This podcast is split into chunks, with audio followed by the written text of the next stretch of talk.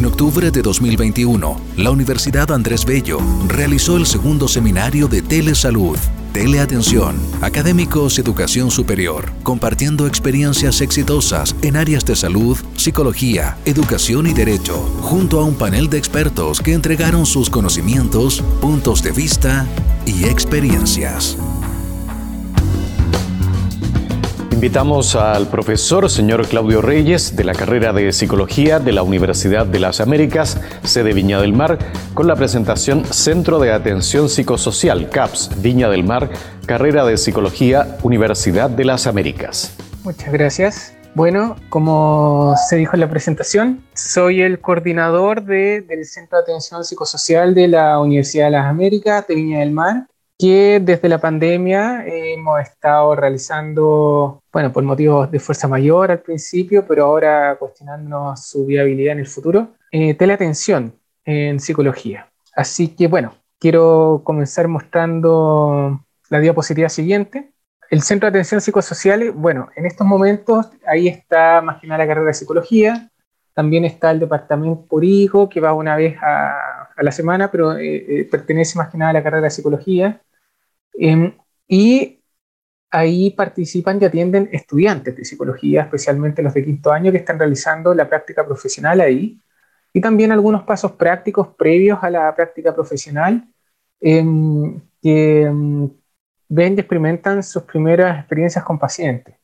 En estos casi últimos dos años, esas experiencias han sido en modalidad remota y ha sido una experiencia bastante particular porque tanto profesores, es decir, en este caso que son los supervisores, como estudiantes han tenido que flexibilizar sus técnicas de intervención y ponerse a estudiar todos en conjunto em, la intervención remota que ya lleva algunos años siendo practicada, pero que en Chile em, al menos no estaba tan generalizada como lo ha estado haciendo estos últimos dos años por, el, por la pandemia. Em, si vamos a la siguiente diapositiva, Em, bueno, lo que, como les comentaba anteriormente, los que, em, estudiantes que mayor tiempo pasan ahí son efectivamente los que realizan su práctica profesional. Ahora digo ahí en CAPS, pero por CAPS hasta ahora eh, sigue siendo un espacio virtual y eh, atienden entre cuatro o cinco pacientes eh, con un proceso largo que dura un año con esos pacientes donde se realiza psicodiagnóstico y posterior intervención psicoterapéutica de ser necesaria. Y al final muestran eh, para ya su título muestran un caso que ellos eligen que atendieron y, lo van sistematizando y mostrando lo que han aprendido. Em, en términos concretos eh, en la teleatención de usuarios eh, se realizó, bueno, los usuarios como llegan, llegan de manera espontánea, llamando a CAPS o mandando un correo a CAPS, o también no, no son derivadas de las instituciones que la universidad tiene convenio, que son bastantes. Em, y bueno, han llegado muchos, especialmente en la pandemia los usuarios que llegaron fueron bastantes, eran usuarios que no estaban pudiendo ser atendidos en la red pública, eh, porque las redes públicas estaban colapsadas, evidentemente, por la pandemia y eh, llegaban a, los centros de atención estudiantiles, no solamente al CAP, sino de otras universidades, y los casos que llegaban y los perfiles de casos comenzaron a cambiar.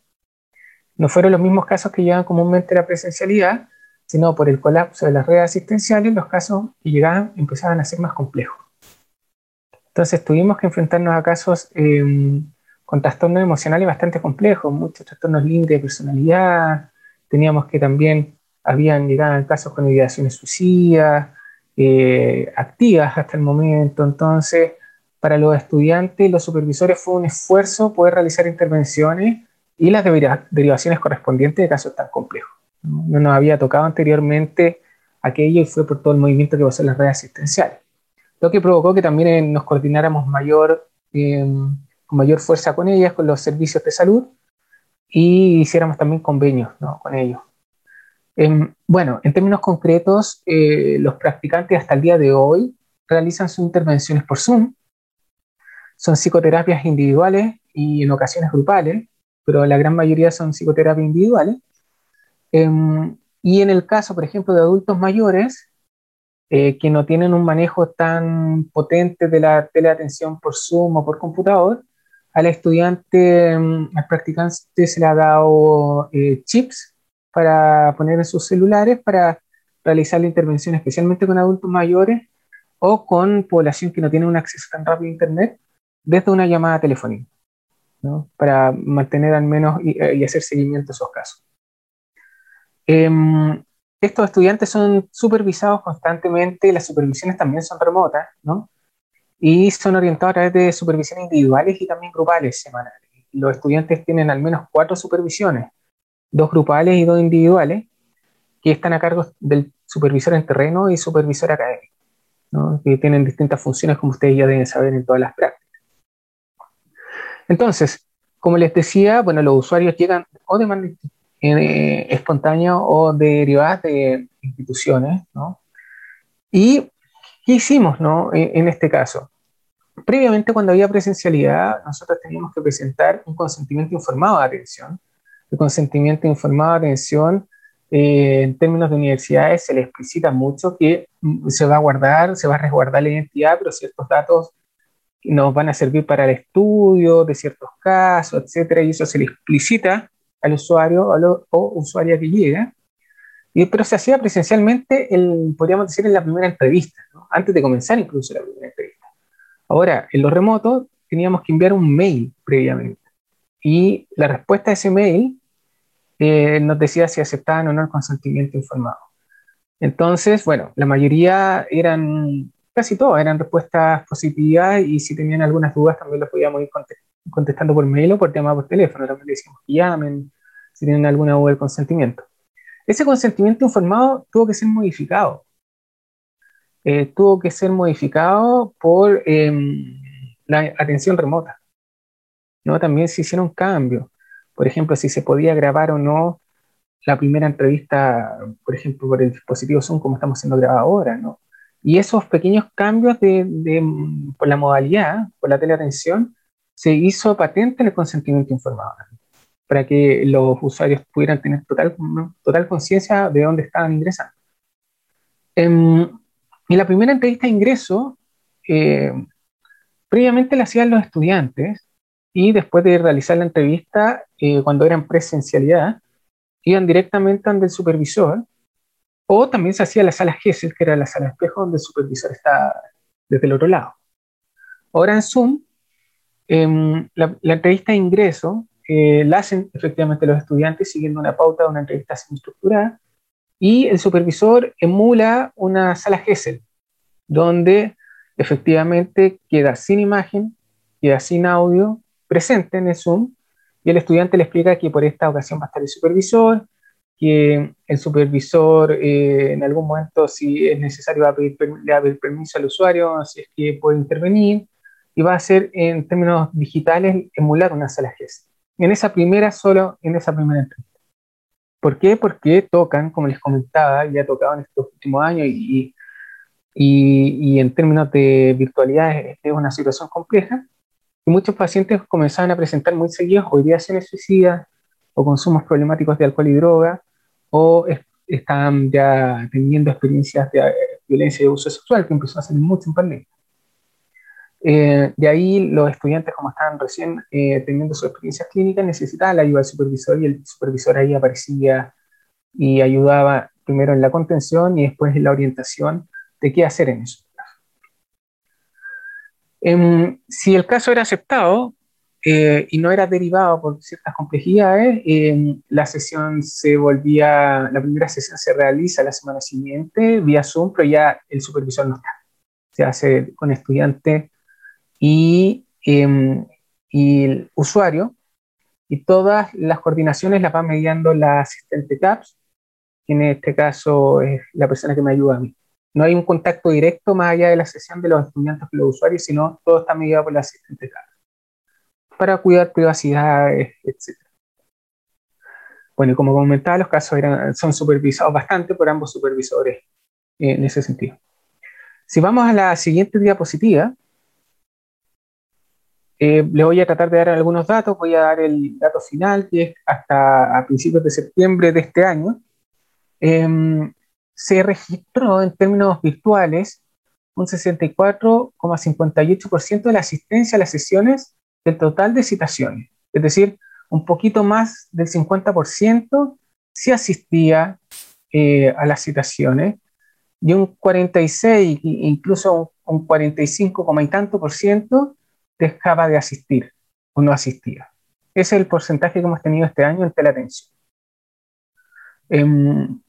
166 em, personas hasta este año han recibido atención en CAPS en esta modalidad remota por Zoom. Y también 11 de, hemos tenido 11 orientaciones con referenciación que, hemos tenido que derivar de personas en una primera entrevista por situaciones complejas, ¿no? como ideación suicida, eh, que están experimentando violencia o consumo problemático. La derivamos a, las instituciones correspondientes para que reciban una mejor ayuda. Em, en total, se ha brindado hasta principios de septiembre 170, eh, atención a 177 consultantes.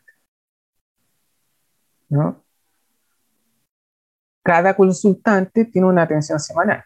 Entonces, ahí las atenciones son bastantes. Habíamos calculado dos mil y tantas atenciones hasta ahora. Em, bueno, eh, sí, eh, podemos continuar con la próxima diapositiva. Eh, nos gustaría plasmar ahora la reflexión que hemos tenido en CAPS.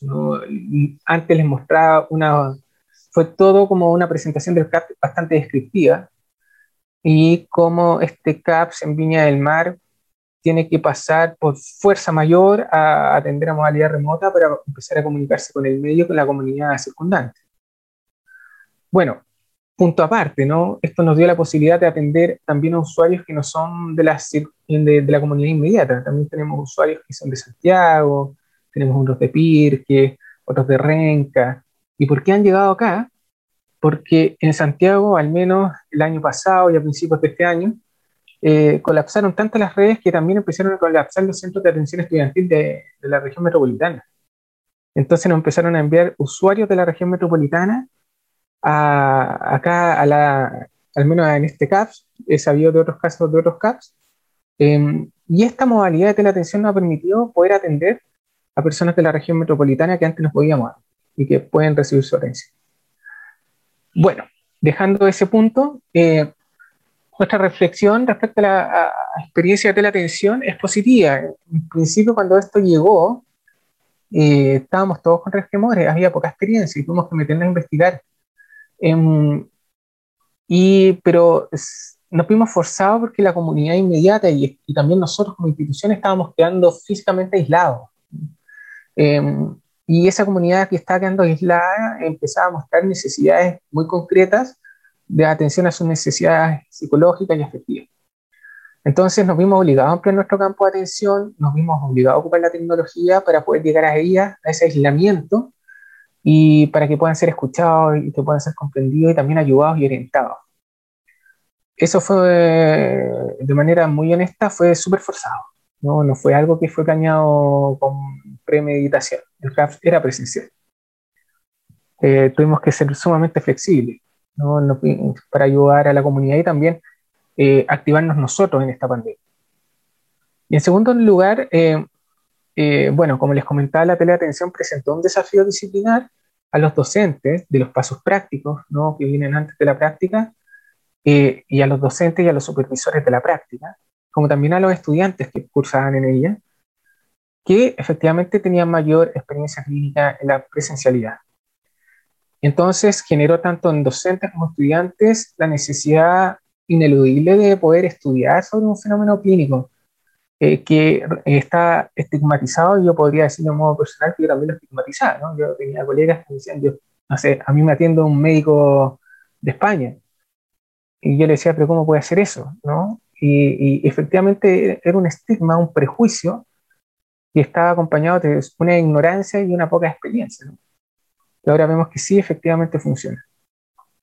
Por último, y siguiendo con este punto, la experiencia que hemos tenido durante estos casi dos años y el estudio que hemos tenido durante estos casi dos años em, ha promovido una práctica y una transmisión invaluable para los estudiantes, ¿no?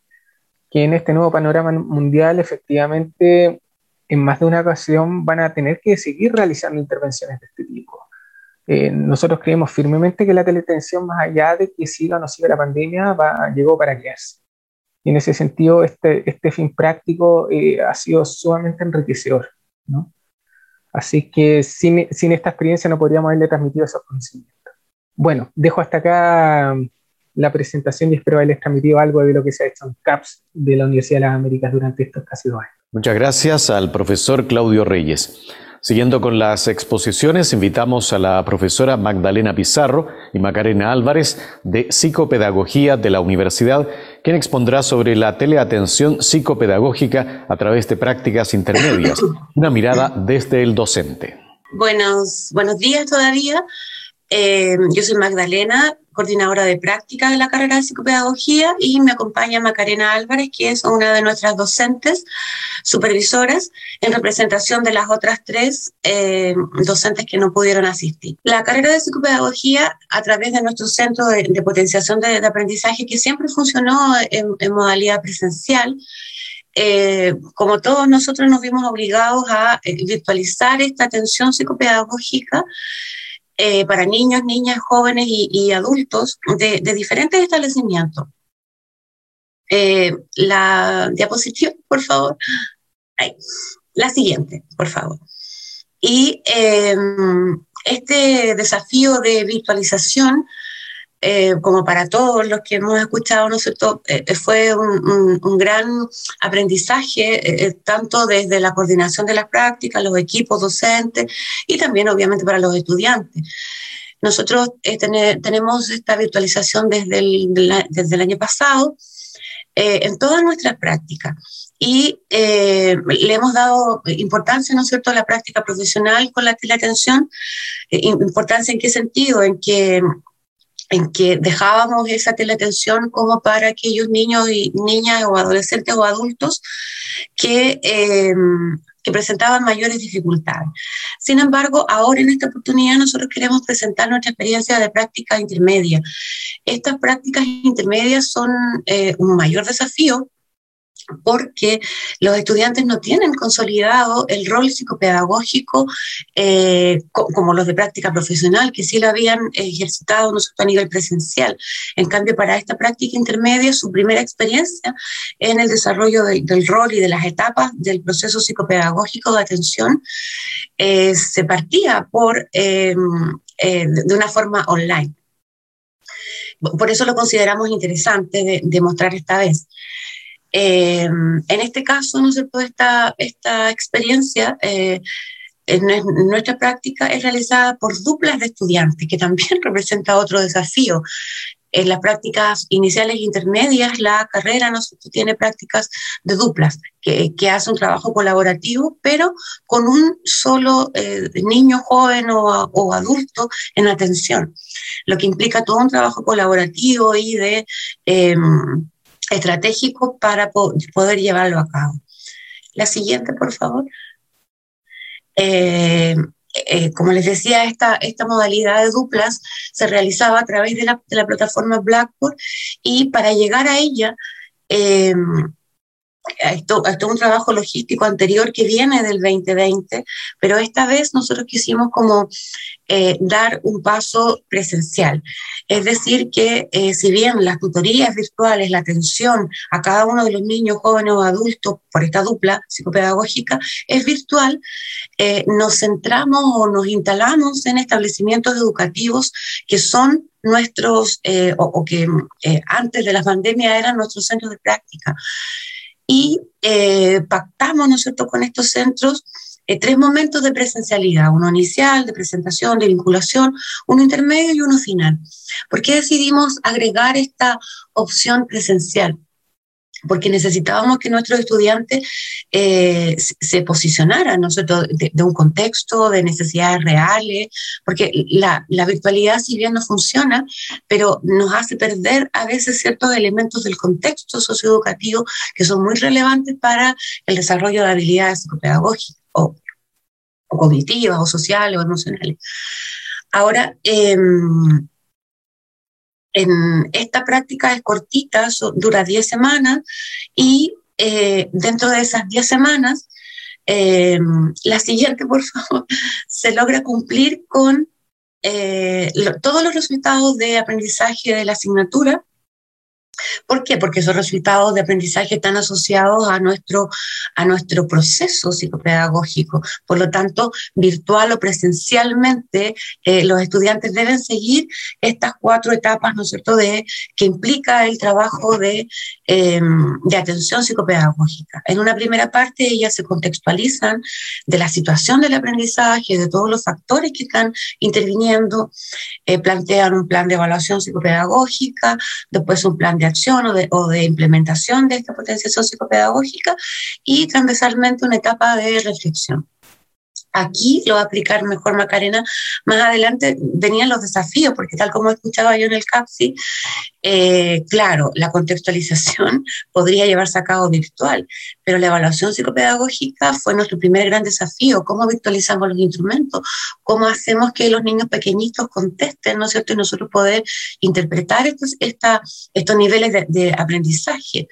Y después el proceso de potencial también planteaba un segundo desafío que es cómo los mantenemos motivados, cómo eh, generamos este aprendizaje, cómo generamos, generamos transferencia de ese aprendizaje a la situación que eh, cada una de las familias y los niños estaban viviendo en el ámbito educativo.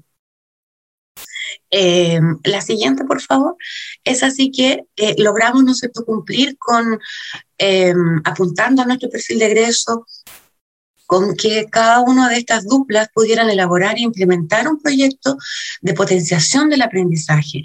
En el 2020 solo online y ahora en el 2021 con estos pasos presenciales que nos acercaron un poco más o acercaron a los estudiantes a estos contextos, contextos educativos, llevando a cabo tanto el proceso de evaluación como de potenciación del aprendizaje de una manera óptima. Eh, eh, eh, no quiero ser como muy tirándome muchas, tirándonos muchas flores, pero la verdad es que nos costó muchísimo, pero logramos cumplir con los resultados. Los estudiantes nuestros de práctica quedaron eh, muy conformes, aprendieron en esta modalidad, a pesar de todos nuestros temores, y a la vez brindamos un gran servicio a la comunidad que, tal como le escuchaba el CAPSI, era muy necesario, tanto en el 2020 como este primer semestre del 2021. Ahora Macarena va a continuar con el resto de la presentación. La siguiente, por favor. Muchas gracias. Bueno, con respecto a la metodología utilizada, eh, fue eh, según el programa de la asignatura y alineada ¿cierto? con nuestro modelo de prácticas de la Escuela de Educación, eh, el cual tiene un sentido ¿cierto? desde la reflexión y también desde la aplicación. lo interesante de esta, esta modalidad de la práctica, que hubo un cumplimiento de carga horaria como tal, de ocho horas en total, pero se dividió también entre trabajo autónomo y trabajo ya dentro de la intervención psicopedagógica. Y lo interesante es que los chicos no trabajaron de forma eh, individualizada con los casos, sino que se vincularon con el contexto, con los establecimientos, por lo tanto tenían un horario donde tenían que hacer esta retroalimentación de lo que estaban trabajando de manera online con las psicopedagogas del colegio y con los apoderados también o profesores jefes, en algunos casos que también requerían de cierta retroalimentación. Eh, también eh, nosotros trabajamos en función de tres docentes que están dentro de esta práctica, que es el profesor del taller de la experiencia, que es un módulo que se realiza semanalmente donde los chiquillos tienen la opción de conversar sobre sus experiencias de práctica y poder eh, vincularlas hacia un rol y una identidad profesional, eh, donde solucionan situaciones problemáticas, donde conversan y buscan principios desde la psicopedagogía. Por otro lado está el supervisor, que es la persona que desde la universidad va, supervisa las sesiones, tiene contacto directo con el, con el contexto eh, y ve todo lo que es ya disciplinar como tal. Y por otro lado tenemos el profesor guía, que en este caso son las psicopedagogas que estaban en los establecimientos educacionales, que vienen a ser como, en el fondo, los modelos eh, que sirven para que los chiquillos también conozcan cómo es el rol profesional, qué labores se realizan y cómo se realizan también en los diferentes contextos. Eh, otra metodología que fue fundamental, eh, a mi juicio, como docente, fue la creación de la ruta de acción psicopedagógica. Era este instrumento, no lo teníamos anteriormente cuando hacíamos las las prácticas presenciales, por lo tanto, esta fue una problemática que surgió el año pasado, eh, de cómo hacemos que los estudiantes tengan un orden con respecto a qué procesos tienen que realizar, de qué manera y en las fechas, eh, dando solución obviamente a las etapas que nosotros tenemos que anteriormente presentó Magdalena, ¿cierto? Que es la etapa de observación, detección de necesidades, plan de evaluación, la potenciación y luego la reflexión de esta potenciación. Por lo tanto, esta ruta nos sirvió a nosotros como docentes y a los estudiantes a poder marcar, ¿cierto?, un cronograma de manera muy detallada con respecto a las fechas, las etapas y las acciones de cada etapa. Por lo tanto, eh, todos los estudiantes de las cuatro sedes trabajaban de la misma manera. Entonces fue un, trabajo bien coordinado entre las cuatro sedes.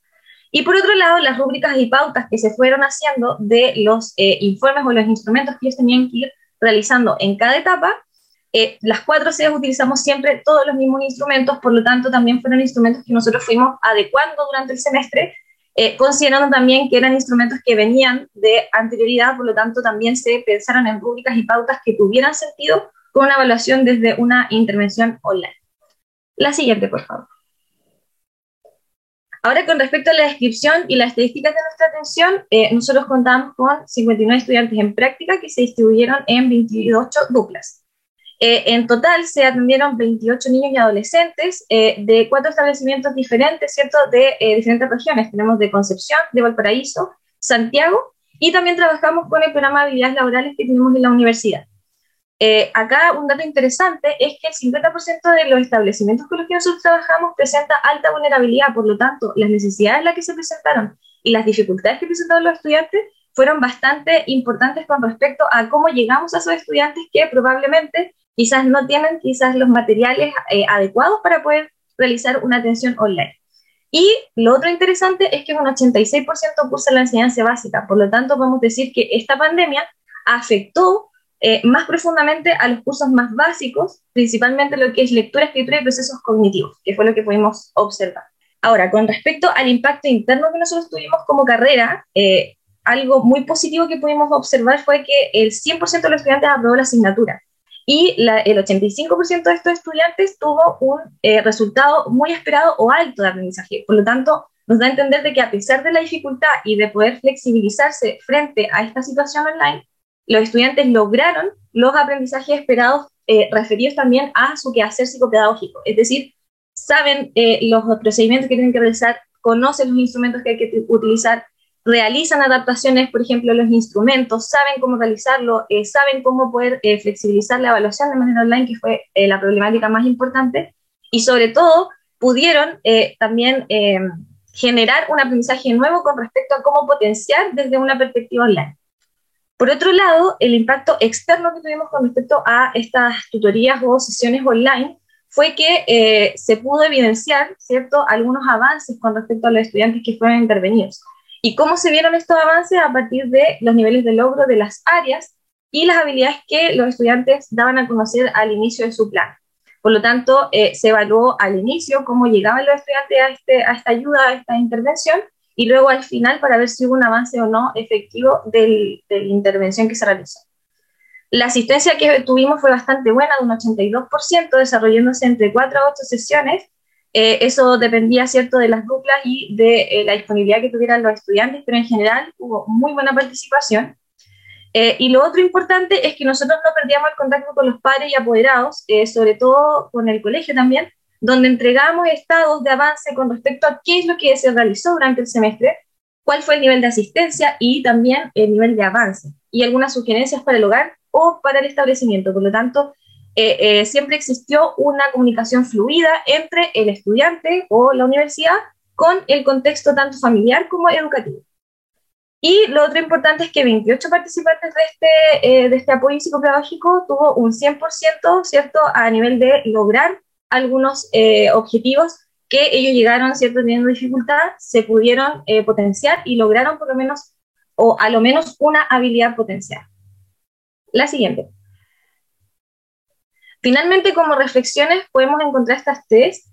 Eh, primero, hablar de las implicancias de la virtualidad de las prácticas. Para nosotros fue una complejidad, pensando también que el rol psicopedagógico es muy desde lo concreto, es muy desde eh, eh, situar al estudiante desde lo individual, desde su diversidad. Por lo tanto, implicó que los estudiantes tuvieran que aún más flexibilizar o adecuar sus acciones con función también de los materiales que pudieran tener los estudiantes y también los tiempos.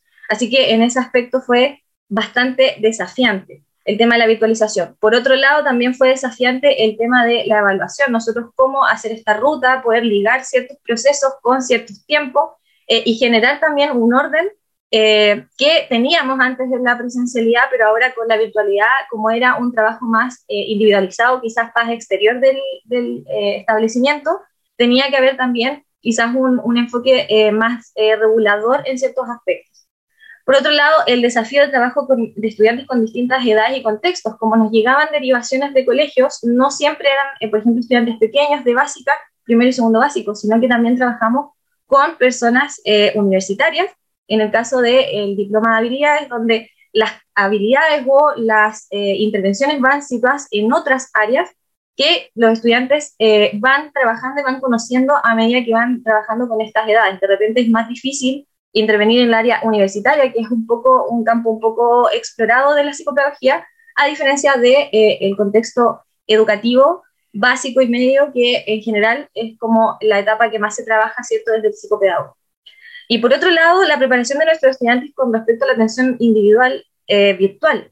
Eh, sabemos que actualmente la educación tiene necesidades eh, importantes, sobre todo desde que los docentes o los profesionales tengan herramientas para trabajar desde lo virtual. Por lo tanto, aquí nosotros con esta experiencia podemos hablar con certeza de que los chicos pudieron generar aprendizajes reales con respecto a qué herramientas utilizar, o cómo situarse frente a una evaluación virtual, por ejemplo, que fue eh, uno de, de los casos más complejos, el tema de cómo adaptar instrumentos que ya están estandarizados, y además cómo también adaptar una potenciación que uno realiza con trabajo más concreto, por ejemplo, realizarlo de manera online con diferentes herramientas o estrategias eh, que utilizaban de manera virtual. Eso es más que nada la, la presentación. Les agradezco la, la escucha.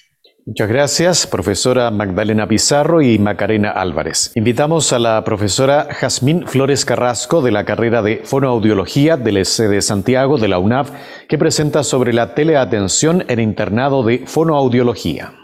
Hola, bueno, vamos a hablar, voy a hablar más que nada de la teleatención en el internado de fonoaudiología principalmente. La siguiente. Ya, esta es la estructura, ¿cierto?, de la presentación. En general, vamos, la misma estructura que han tenido bastante todos los, todos los profesionales. La siguiente, y ahí vamos a empezar a hablar, ¿cierto? Ya, la teleatención, ¿cierto?, consiste en el uso de tecnología informática y de comunicación como computadoras, dispositivos móviles para llevar a cabo sesiones de evaluación y rehabilitación. Esto permite el acceso a personas con movilidad limitada, dificultad de traslado y que vivan en comunidades rurales o aisladas. El programa de telerehabilitación de fonoaudiología incluye evaluación e intervención terapéutica, supervisión, educación y asesoramiento centrado en las necesidades del usuario y sus familias. El proceso en sí de rehabilitación se desarrolla de manera continua, ¿cierto? Sincrónica y interactiva, controlando permanentemente las capacidades funcionales de la persona y esto nos permite guiar y ajustar la administración de las sesiones en función del desempeño y de la evolución de la persona, permitiendo una rehabilitación más que nada integral. La Escuela de Fonoaudiología incorporó el programa de telerehabilitación en el contexto de, las prácticas profesionales de alumnos de quinto año desde alrededor de marzo del 2020 a raíz del tema de la crisis sanitaria. Y cuenta con la participación de las tres sedes universitarias que, imparten la carrera, que Santiago, Viña de, Santiago eh, Las Condes, Viña del Mar y Concepción. La siguiente, por favor. El nivel de itinerario formativo corresponde a la asignatura de lo que yo les voy a hablar principalmente y los datos que voy a mostrar corresponde a la asignatura, ¿cierto?, del décimo semestre del quinto año, la práctica profesional 3. La siguiente. Eh, los resultados de aprendizaje, lo que buscamos es incorporar el desarrollo de un conjunto de habilidades y aspectos que le permitan al estudiante alcanzar las competencias requeridas para un profesional del área de adultos considerando ¿cierto? los ámbitos de la prevención, la evaluación y la intervención fonoaudiológica de personas que eh, tienen, un, tienen un envejecimiento típico, ¿cierto? O personas que tienen alguna patología asociada, ya sea enfermedades cerebrovasculares, enfermedades neurodegenerativas, entre otras. Lo que buscamos en sí es lograr a través del desarrollo un pensamiento crítico por medio del análisis, ¿cierto? Y la interpretación desde diversas perspectivas a nivel teórico-práctico, em, buscamos que se logre ese tipo de, de, pensamiento, ¿sí? Y además buscamos fomentar en el estudiante un compromiso tanto con los pares como el medio circundante ya que le permite integrarse a un equipo de trabajo de forma exitosa, aportando en su funcionamiento y en el mejoramiento de la calidad de atención. todo esto sumado, tratamos de impulsar, ¿cierto?, el interés por una actualización constante, explorando nueva información mediante seminarios de investigación que hacemos de forma semanal. La siguiente. La tributación al perfil de ingreso, en sí el programa lo que busca que él o la fonoaudióloga egresada de nuestra universidad por medio de la teleterapia logre desarrollar los valores de respeto, cierto, integridad con perspectiva de derechos humanos y responsabilidad social. Lo que buscamos en sí es que la finalidad es preparar, ¿cierto?, a los profesionales eh, que se van a ir enfrentando a distintos, ciertos escenarios laborales y diversos, con nuevos requerimientos. Y la idea es entregarle herramientas eh, actualizadas para el ejercicio de su función, asegurando los estándares de calidad y que impacten realmente en la comunidad. La siguiente. La metodología utilizada son atenciones fonoaudiológicas que se llevan a cabo por medio de la plataforma Zoom. El usuario eh, puede utilizar el dispositivo que tenga disponible, ya sea un dispositivo móvil o un computador. ¿sí? Eh, los que realizan cierto, estas intervenciones son los alumnos de quinto año en el contexto de su práctica profesional supervisados por una tutora docente asistencial. Las sesiones son individuales, sincrónicas, dos veces por semana con una duración de 45 a 60 minutos y pueden o no tener un familiar como coterapeuta que también se va entrenando. El estudiante tiene a cargo tres usuarios con un trabajo de 22 horas pedagógicas como mínimo en la semana durante nueve semanas consecutivas. La siguiente, por favor. La descripción de los grupos eh, atendidos, en general nosotros atendemos principalmente el internado de adultos, personas adultas sobre 50 años o adultos mayores con, con patología en etapa crónica o sin ella. Eh, las diversas patologías, por ejemplo, en el grupo que atiendo yo, son enfermedades de Parkinson, personas con afasias progresivas primarias, personas secueladas de ACV, ¿cierto? con afasia o disartria, o personas con trastornos cognitivos comunicativos secundarios a trastornos neurocognitivos menor, y mayor eh, por, enfermedad de Alzheimer. Igualmente también eh, las personas que tienen un envejecimiento típico, que son personas con un envejecimiento normal, que están sin patología. En total, desde marzo del 2021 hasta la fecha que fue en septiembre, ¿cierto? Eh, a nivel general del programa de telerehabilitación adulto se han hecho 1.890 atenciones, ¿ya? y actualmente participan alrededor de 60 usuarios distribuidos en diferentes grupos de atención. La siguiente, por. La modalidad de evaluación que se utiliza para la práctica, para, para, que el alumno apruebe su internado, tiene tres instancias. Primero, una rúbrica de práctica profesional, ¿cierto? Donde el tutor a cargo eh, califica el desempeño del alumno durante las nueve semanas y corresponde a un 50%, ¿cierto?, de la calificación. Además tiene una instancia de examen de práctica clínica donde un tutor, o sea, donde un profesor del área de adultos de la universidad evalúa una, una sesión de telerehabilitación. Y el último, la última instancia es el examen UNAP, donde los, donde, em, los alumnos presentan y defienden un caso clínico que va a ser evaluado, ¿cierto?, por dos profesionales del área de adultos también de la carrera. La sumatoria, entonces, de estas tres modalidades da la aprobación del internado de la persona. La siguiente, por Y las mediciones de impacto interno y externo, tenemos que en la medición de, de impacto de externos tenemos el número de personas con atenciones habituales en los grupos supervisados. En general voy a hablar de mi grupo, que son 15 personas con sesiones sincrónicas dos veces por semana realizadas por cinco alumnas donde la suma de intervenciones desde que partió el internado 3, eh, que sería el 9 de agosto aproximadamente, hasta el 24 de septiembre que hicimos la medición, son 125 atenciones. Los usuarios en sí eh, han tenido una percepción positiva, ¿cierto?, acerca del programa, manifestándose, manifestando que igual se logra una relación terapéutica muy buena eh, porque se, se, sienten como apoyados continuamente. Reduce la necesidad de transportarse, aumenta la sensación, ¿cierto?, de, de ir aprendiendo el manejo de nuevas tecnologías digitales y además los ejercicios que se llevan a cabo son personalizados y eh, son desafiantes porque generalmente son em, en general enfocados en la persona. La vinculación con el medio en general que genera, que genera esta práctica profesional permite satisfacer una necesidad cierto poblacional que no puede verse limitada ni por las distancias ni por el aislamiento que, es, que produjo esta, el contexto de pandemia. Por lo que la teleatención la podemos ver como un método de, de prestación de servicios de rehabilitación que minimiza barreras como distancia, costo y tiempo también. La siguiente. Ah, no, perdón, perdón. puede devolverse, que me quedaban los impactos internos. La perspectiva docente, eh, la perspectiva docente asistencial, en general nos hemos dado cuenta eh, que ha sido una herramienta eficaz en la atención de personas con envejecimiento típico, ¿cierto? Alteraciones del lenguaje, habla y cognición. Las sesiones han permitido entonces no interrumpir los tratamientos y con ello podemos mantener, ¿cierto?, la funcionalidad de las personas y la independencia. Todo lo anterior no solo, ha, no solo ha sido percibido por los docentes, sino que también por los familiares y, y, por los alumnos, que han manifestado la importancia de incorporar de forma permanente esta modalidad a los programas de atención, tanto de salud como también en el proceso de una práctica profesional y eh, los resultados de aprendizaje, ¿cierto?, asociados a la asignatura, en realidad se pueden alcanzar por medio de esta modalidad, ya que permite realizar tareas de prevención, evaluación e intervención fonoaudiológica que son cruciales para esta instancia formativa. Además, permite determinar pronóstico, hacer sugerencias y derivaciones. Entonces, todo esto además se complementa con, eh, con, la realización ¿cierto? de seminarios e interrogaciones con la finalidad que el estudiante logre generar un razonamiento lógico, siendo capaz de establecer relaciones entre lo teórico y lo práctico. Ahora sí, la siguiente.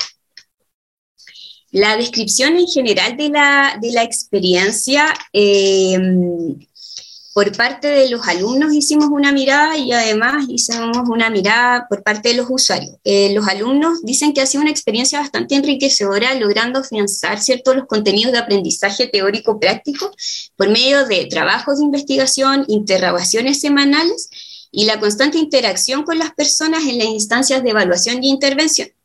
Además, han podido conocer diferentes realidades dentro del país, ampliando su perspectiva en el contexto más que nada del nacional actual. Y para las personas, para los usuarios, ha sido un reto descubrir y aprender estas nuevas formas de comunicación que les han permitido no tan solo estar más conectados con sus terapeutas, sino que también con sus familiares, ¿sí? que no han podido ver físicamente por el tema de la pandemia. Y esto ha disminuido también la sensación de aislamiento y soledad las personas sí han manifestado que al principio fue difícil adaptarse, ¿cierto?, a esta forma nueva de, atención, pero pasado el tiempo han ido mejorando el manejo de los recursos digitales, especialmente de, la plataforma en la que nosotros trabajamos, que es Zoom. ¿Ya? La siguiente. Y las reflexiones en general eh, que podemos decir es que la telerehabilitación en general es un desafío para los profesionales, para los estudiantes, para los usuarios, las instituciones educativas y también las instituciones de salud, siendo ha permitido eh, continuar con atenciones en el contexto actual de, esta alerta sanitaria, ¿sí? que en otro no se podrían haber llevado a cabo. Eh, es importante que la telerehabilitación sea considerada como una herramienta creativa, dinámica, flexible y permanente. La idea es que se transforme en una oportunidad de realizar intervenciones en las personas en el ámbito del lenguaje, habla y cognición que no pueden acceder de forma presencial por diferentes razones, no solo por temas de pandemia, sino que por problemas de traslado, ¿cierto? Vivir en comunidades alejadas de centros urbanos o también en localidades que no cuenten con fonaudiólogos del área de adultos. No obstante, igual es importante recalcar que no podemos, no, esta modalidad no puede abordar todos los ámbitos de la intervención fonoaudiológica. El caso es, por ejemplo, de los trastornos de deglución, en donde la atención debe ser sí o sí directa y presencial. Ya en disfagias, que es el problema de deglución de grado moderado severo principalmente. Pero sí la, tele, la telerehabilitación podría ser una herramienta eh, como para hacer seguimientos en casos de disfagia leve donde se hace una atención generalmente em, presencial y de ahí uno tiene que ir haciendo controles y seguimiento y nos permitiría ver cómo, cómo estas pautas que uno puede entregar, entrega a las familias, son implementadas en el hogar. ¿ya? Y por último, por, y por todo lo que hemos conversado, se debe incorporar la teleatención de forma permanente eh, dentro de las actividades académicas, ya sea por prácticas clínicas o internados, aunque sea por lo menos un internado, y también en los sistemas de salud, como una herramienta, por ejemplo, en el caso de la salud pública, considerándolo puede ser una alternativa viable para disminuir los tiempos de espera en atenciones fonoaudiológicas que no hay mucho, no hay muchas eh, fonoaudiólogos que se dediquen al área de adulto en recintos hospitalarios públicos. Eh, entonces podríamos abarcar estas áreas de lenguaje, habla y cognición a través de la labor docente asistencial que la universidad y, eh, proporciona hace muchos años. Muchas gracias, profesora Jazmín Flores. A continuación, la profesora Astrid Munzenmayer, directora de la carrera de Enfermería, sede Concepción, presentará sobre teleenfermería en tiempos de pandemia, una experiencia al servicio de la comunidad. Eh, mi nombre es Astrid Munzenmayer, soy directora de la carrera de Enfermería en Concepción y voy a presentar un trabajo realizado por la escuela con participación de las tres sedes, con nuestros internos, de la sede Viña del Mar, República y Concepción. Es un trabajo que se inicia desde el año pasado y eh, las encargadas efectivamente de este proyecto fue la directora de escuela, Patricia Donoso, y eh, quien les habla. La siguiente, por favor. Bien, acá voy a contar respecto eh, a la formación de este proyecto, cómo fue su avance en el tiempo. Y desde el año pasado, la pandemia generó finalmente un desafío para la carrera. Cómo eh, continuar, ¿cierto?, con la formación clínica de nuestros estudiantes, una carrera o una profesión que está tan acostumbrada al contacto directo con el usuario, con la familia y en mayo del año pasado, Subsecretaría de Redes Asistenciales decide, ¿cierto?, que la formación o la capacidad formadora está reducida y son los directores de los diferentes servicios de salud quienes deciden cuál va a ser esta nueva capacidad. Permitiendo el ingreso efectivamente de estudiantes de quinto año, pero contando con una serie de requisitos, entre ellos la vacuna en ese momento de influenza y nosotros decidimos eh, y pensamos, ¿cierto? ¿Cómo lo hacemos para poder dar cabida a todos nuestros estudiantes? Especialmente en la atención primaria donde fue mucho más complejo el ingreso y em, decidimos entonces comenzar a planificar un proyecto de teleatención que pudiera abordar especialmente los desafíos de la atención primaria, desafíos en que estaba principalmente dirigida la atención en ese momento a dar respuestas a situaciones eh, más urgentes, entre ellas la vacunación propiamente tal y la atención de pacientes crónicos, dejando de lado mucha atención de otros usuarios y consideramos que era una oportunidad para la carrera poder apoyar y dar respuesta y continuidad al cuidado a esa comunidad y a esa población particularmente, entre ellos el control de niños sanos y obviamente la promoción y la prevención en salud. Comenzamos así en septiembre a trabajar en este proyecto entre las tres sedes y finalmente pudimos ejecutarlo a partir de noviembre tras el convenio que firma la universidad con CERNAMEC. Hasta el año pasado, el ingreso a la atención primaria fue muy lento. Por lo tanto, a través de este convenio pudimos llevar a cabo estas atenciones trabajando con las cuidadoras y las mujeres de CERNAMEC, eh, donde nos encontramos con mujeres vulnerables socialmente, y además eran cuidadoras de diferentes personas, generalmente su familia, ¿cierto? Y eso ha sido un rol asumido por la mujer a lo largo de la historia también. Y este año continuamos con esta modalidad de trabajo, pero ya pudimos eh, incorporar a otras instituciones, entre ellos Hogar de Cristo y usuarios que ingresaron a través de una app activa. La siguiente.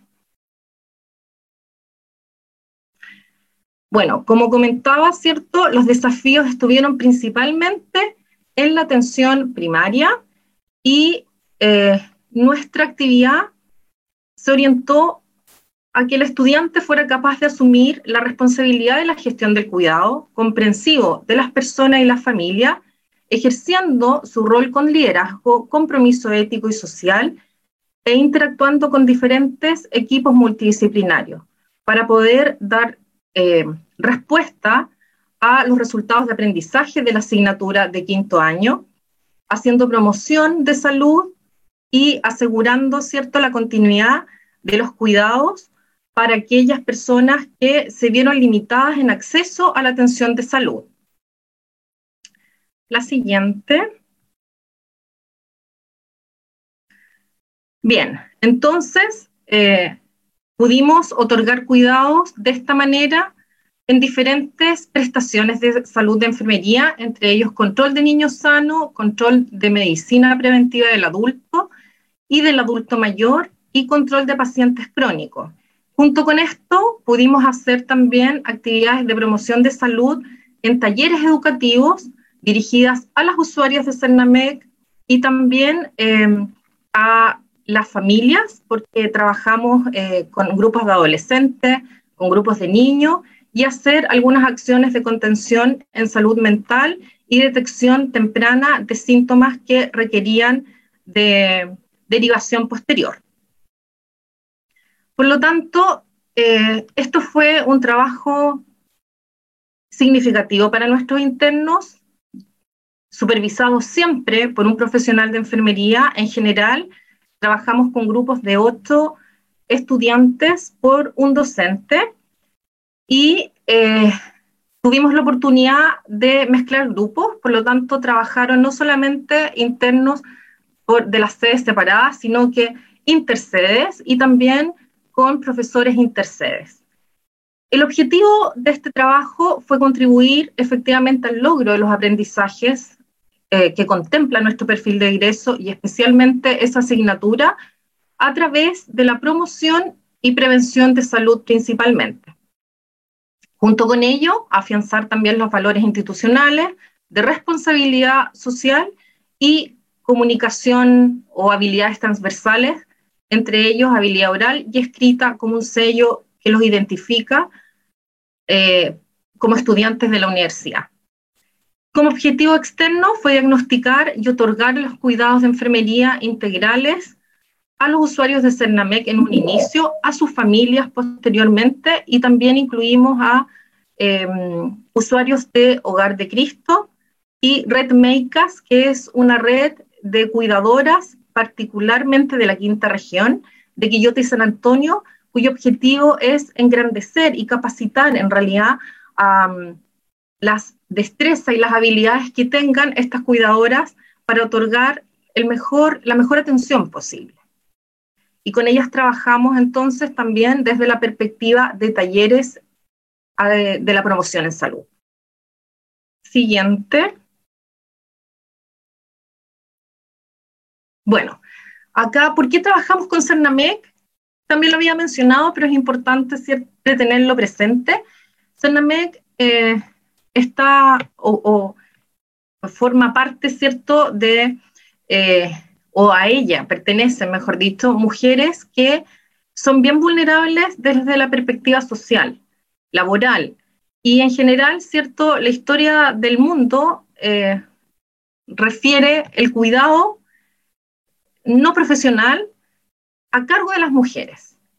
Y son las mujeres finalmente quienes se ocupan de atender a sus familias, las personas, ¿cierto?, que pudiesen tener distintos grados de compromiso de su salud, pero descuidando otros aspectos bien significativos como es efectivamente un trabajo remunerado. Este trabajo es un trabajo no remunerado que genera mucho cansancio y agotamiento en las mujeres y por lo tanto muchas veces se, sienten eh, no capaces de seguir cuidando.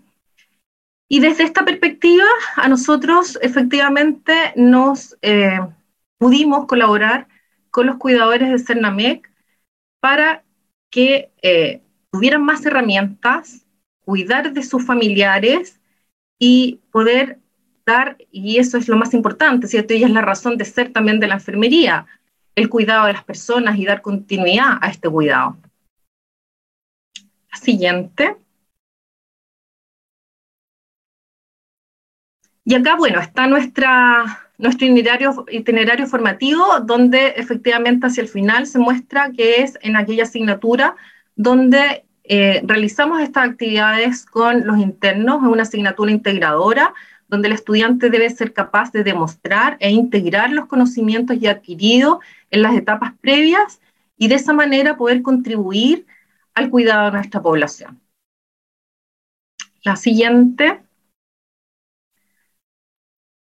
¿Cómo fue el flujo grama de atención? Bueno, eh, Cernamec entregó una base de datos de sus cuidadores que fue enviada a Vicerrectoría Académica de la sede de Concepción.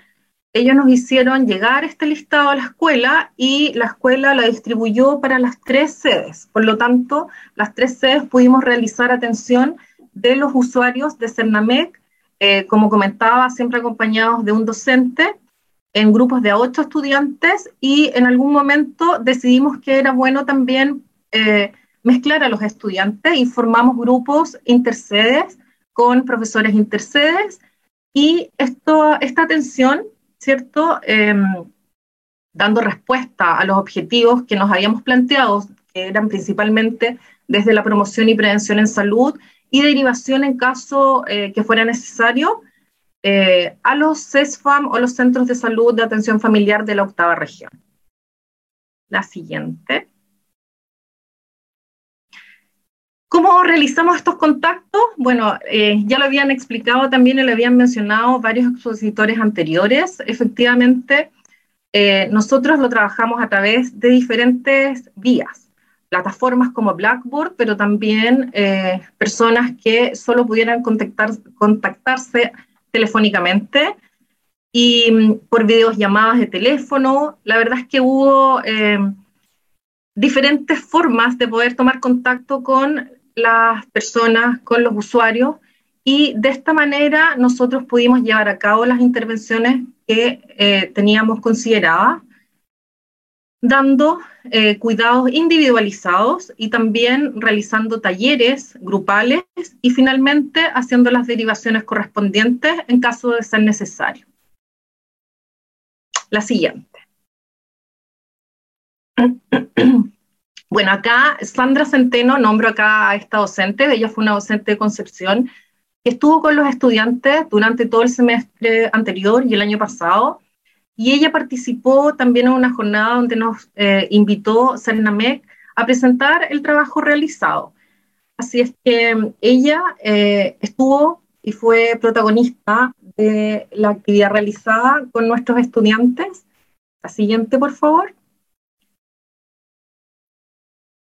Y estas fueron las atenciones que realizamos, control de salud cardiovascular, esos son personas, eh, pacientes crónicos, ¿cierto?, que requerían o que probablemente estaban ausentes de sus controles o falta de retiro de medicamentos, se les orientó en cómo acercarse y consultar en el CESFAM ante diferentes situaciones. Realizamos control de examen de medicina preventiva, control de niños sanos, aplicación de ficha club en el caso de adolescentes, aplicación de diferentes pautas en caso de ser necesaria, educaciones incidentales que ocurrían en el momento del contacto con los usuarios. Trabajamos algunos proyectos educativos, estudios de familia, que eran resultados que debían mostrar nuestros estudiantes a la escuela, y también talleres educativos. Em, en este caso, los estudiantes pudieron cumplir con todas estas actividades desde la perspectiva, ¿cierto?, eh, más de promoción y de prevención, como lo había mencionado, porque claramente no hubo un contacto físico con los usuarios, pero sí pudimos lograr los resultados de aprendizajes esperados para estas actividades. La siguiente. Bueno, eh, creamos un registro de plataformas Forms donde tenemos todos los antecedentes y las actividades realizadas en caso de requerir la, eh, contraparte y también pudimos aplicar eh, instrumentos de valoración de la familia y realizar estudios de familia, que también contamos con esa información, que es bien valiosa en el fondo para hacer entrega en algún momento si es que lo solicitase. Aquí algunas imágenes de nuestros estudiantes realizando las actividades ahí a una familia a través de Blackboard, pero tenemos imágenes también donde se contactan y se conectan vía telefónica. La siguiente. Bueno, acá yo había mencionado, ¿cierto?, al inicio de la presentación que las encargadas del proyecto fueron Patricia Onoso, directora de escuela, y yo, Astrid Munzenmayer, porque estaba a cargo de la, de la asignatura el semestre, el segundo semestre del año pasado. Nosotros trabajamos con una coordinación nacional de asignatura y por lo tanto el trabajo es el mismo para las tres sedes y se coordina, ¿cierto?, a partir de este coordinador. Y por lo tanto fui en ese momento yo y Patricia las encargadas de llevar a cabo este proyecto en la escuela y las profesoras que menciono abajo fueron las profesoras de Concepción que participaron em, con los internos durante todo el periodo y también pudieron em, desarrollar el trabajo con internos de otras sedes. Obviamente se suman a estas profesoras docentes de las otras dos sedes. La siguiente. También había mencionado, esto lo realizamos recién el semestre pasado, eh, realizamos teleenfermería con Red Makers, que es esta red de cuidadoras de la quinta región, donde realizaron talleres educativos a 33 usuarios y los temas abordados fueron el buen dormir, de una cuidadora y el síndrome del cuidador y alimentación saludables. También se realizaron a través de vías de plataformas, ¿cierto? Telellamadas, realizando la atención de pacientes individualmente y a la familia, y lo mismo que lo ocurrido, ¿cierto?, con Hogar de Cristo y Cernamec, pudimos aplicar también instrumentos y pautas eh, de manera individual y familiar eh, a través de la teleenfermería o la teleasistencia. La siguiente. Bueno, acá hay más imágenes, ¿cierto?, donde se ven usuarias recibiendo la educación del síndrome del cuidador y nuestras internas que aparecen abajo también en las fotos. La siguiente. Acá más imágenes también de los mismos temas, de los talleres que realizamos y que quedan evidencia, ¿cierto?, de las actividades realizadas. La siguiente. Otro tipo de educaciones que también fueron entregadas, en este caso a Cernamec, eh, limpieza y desinfección. Cernamec nos comentaba que eh, en los hogares de acogida tienen algunos espacios comunes, entre ellos los baños, eh, la cocina, comedores y las salas de estar, por lo tanto, fue una necesidad para ellos contar con esa información, cómo hacer limpieza y desinfección en tiempos de COVID, en tiempos de pandemia, eh, para evitar que existiese o que ocurriera cierto un brote en estas casas de acogida y por supuesto de alimentación saludable, ya que fue una necesidad eh, urgente, en verdad, porque eh, hay una, una mala, mala cultura en cuanto a la alimentación para estas personas, donde nos solicitaban que por favor orientáramos eh, cuál es la pirámide de alimentación, qué alimentos son saludables, especialmente para aquellas mujeres jóvenes que están con hijos eh, pequeños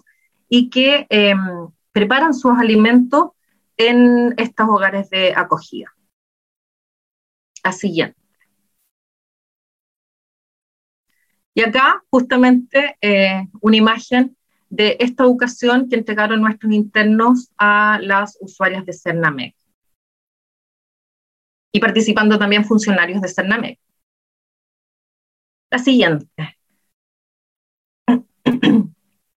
Acá también otro docente que participó de las actividades realizando eh, talleres para prevenir enfermedades respiratorias. Y arriba la imagen también de un interno. Sí, sigamos nomás.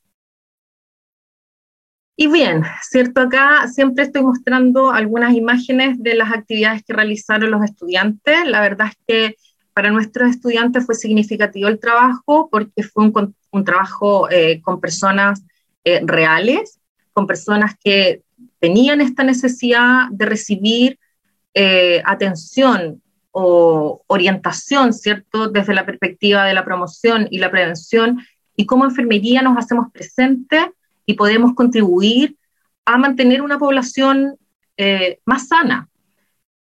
Y desde esa perspectiva, nuestros estudiantes, ¿cierto?, crearon y participaron eh, contentos de las actividades, pues eh, vemos más adelante, la siguiente diapositiva, que los impactos fueron positivos, tanto a nivel externo como interno. Siguiente. Bueno, como evaluación final, realizamos 66 atenciones exclusivamente a CERNAMEC, donde nos centramos principalmente en pacientes crónicos, usuarios adultos, eh, con entrega de información respecto a la farmacología, a la adherencia al tratamiento, a cómo asistir al CESFAM en caso de alguna alteración en exámenes o falta de estos mismos medicamentos o alguna sintomatología asociada. Orientamos también a los usuarios, ¿cierto?, en estas asesorías de estilos de vida saludable, tanto adolescentes como adultos, y en el seguimiento del control de niños sanos. Orientamos a todos los usuarios en el sentido de en qué momento acudir a recibir una evaluación presencial. La siguiente.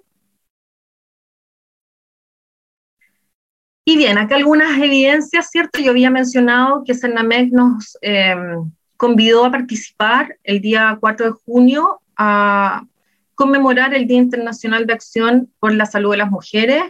Realizamos entonces la presentación de las actividades que realizaron nuestros internos y que habían realizado hasta ese momento con la participación de la profesora Sandra Centeno. Hoy día lamentablemente no nos pudo acompañar, pero eh, nos autorizó en el fondo a presentar las imágenes de los trabajos que ella había presentado.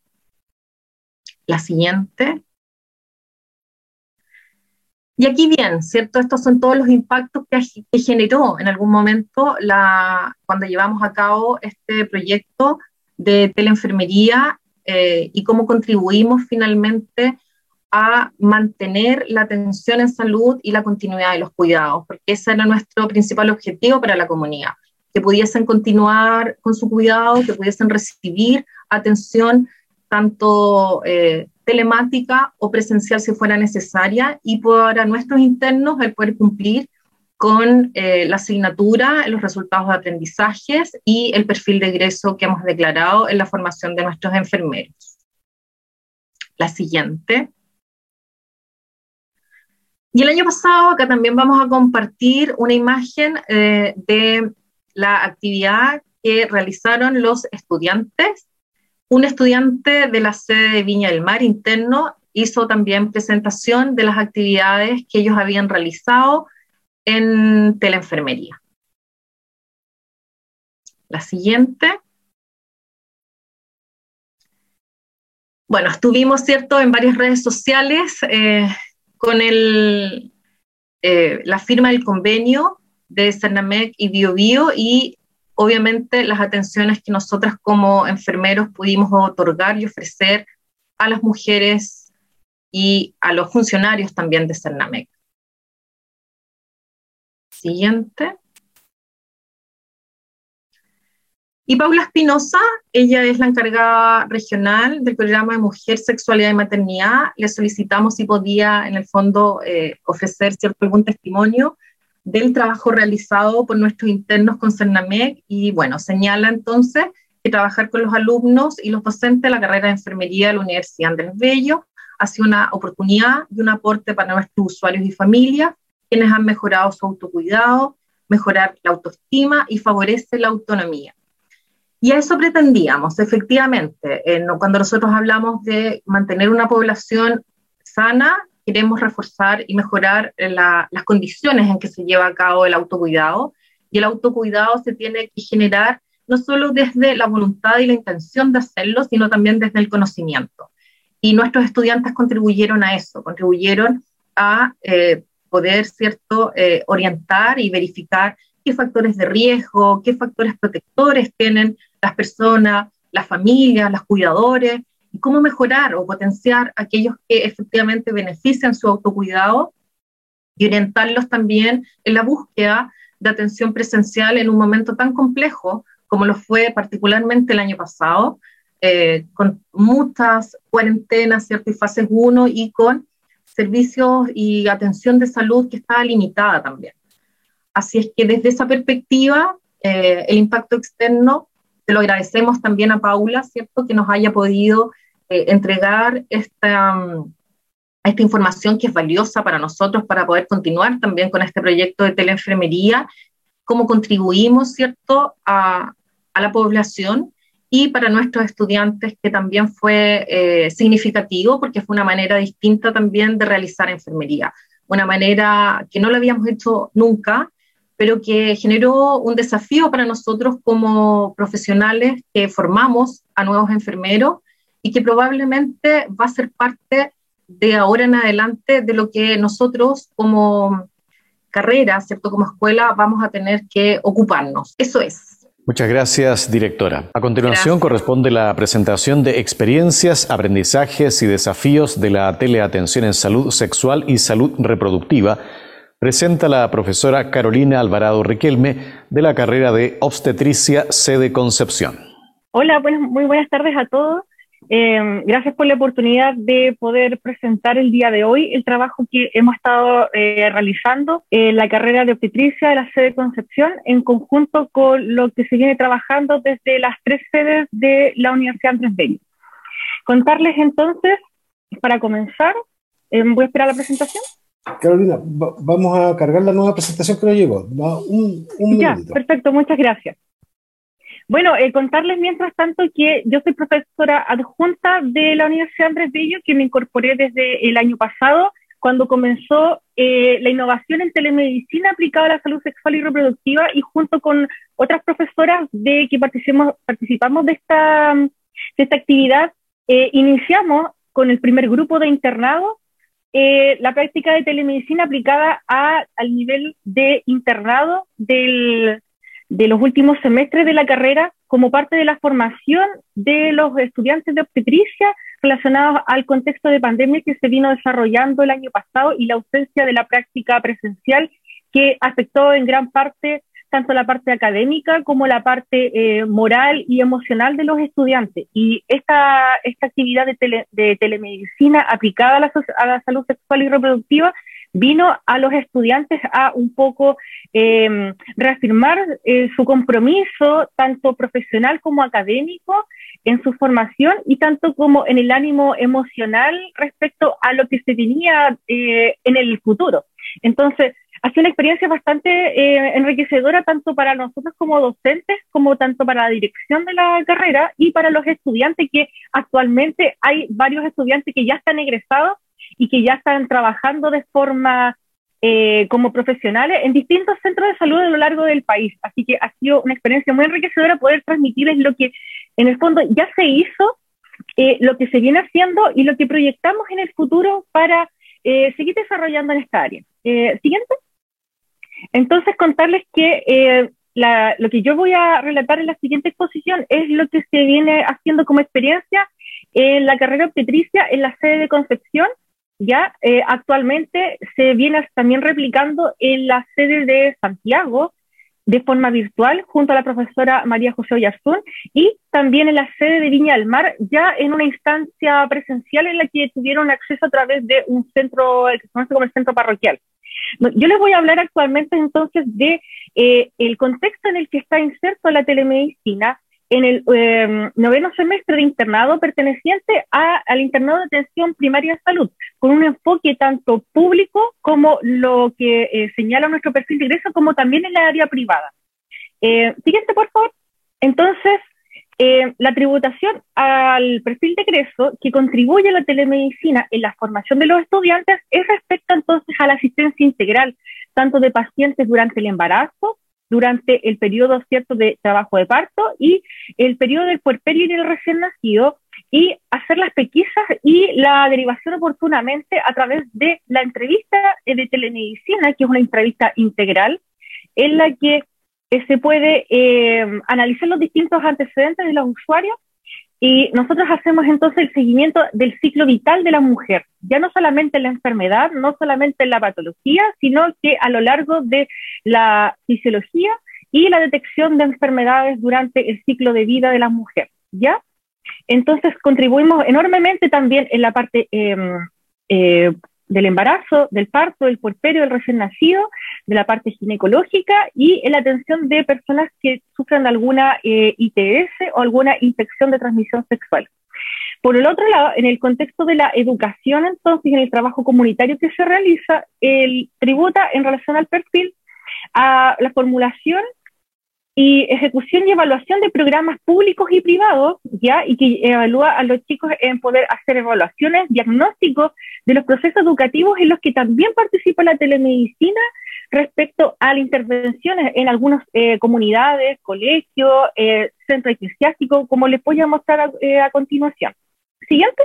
Entonces también tribute respecto al manejo de las tecnologías de innovación ¿cierto? Y sobre información en esta, en esta época en la que los eh, alumnos tienen que estar al corriente y tienen que estar familiarizados y eh, con alto sentido de ética y responsabilidad. Y también dentro de lo que se perfila para los estudiantes de internados es el trabajo independiente, tanto en el sistema público como privado, eh, tanto en relación al cuidado a la prevención y al fomento de la salud sexual y reproductiva, y que son herramientas que yo, o sea, les puedo señalar que quizás en otros perfiles no está eh, tan, tan em, eh, incorporado de otras universidades como lo que venimos haciendo nosotros y que los estudiantes agradecen enormemente poder eh, trabajar o también poder familiarizar lo que pasa en el sistema público como privado. El siguiente.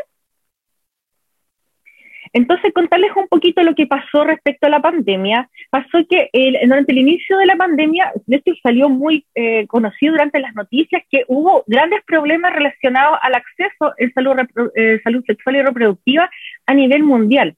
Y lo que pasó en Chile también es que hubo también, este, este problema se presentó principalmente relacionado sobre todo en la parte ginecológica, ya que durante la pandemia el énfasis de la atención se centró principalmente en las embarazadas y en los recién nacidos, inmediato.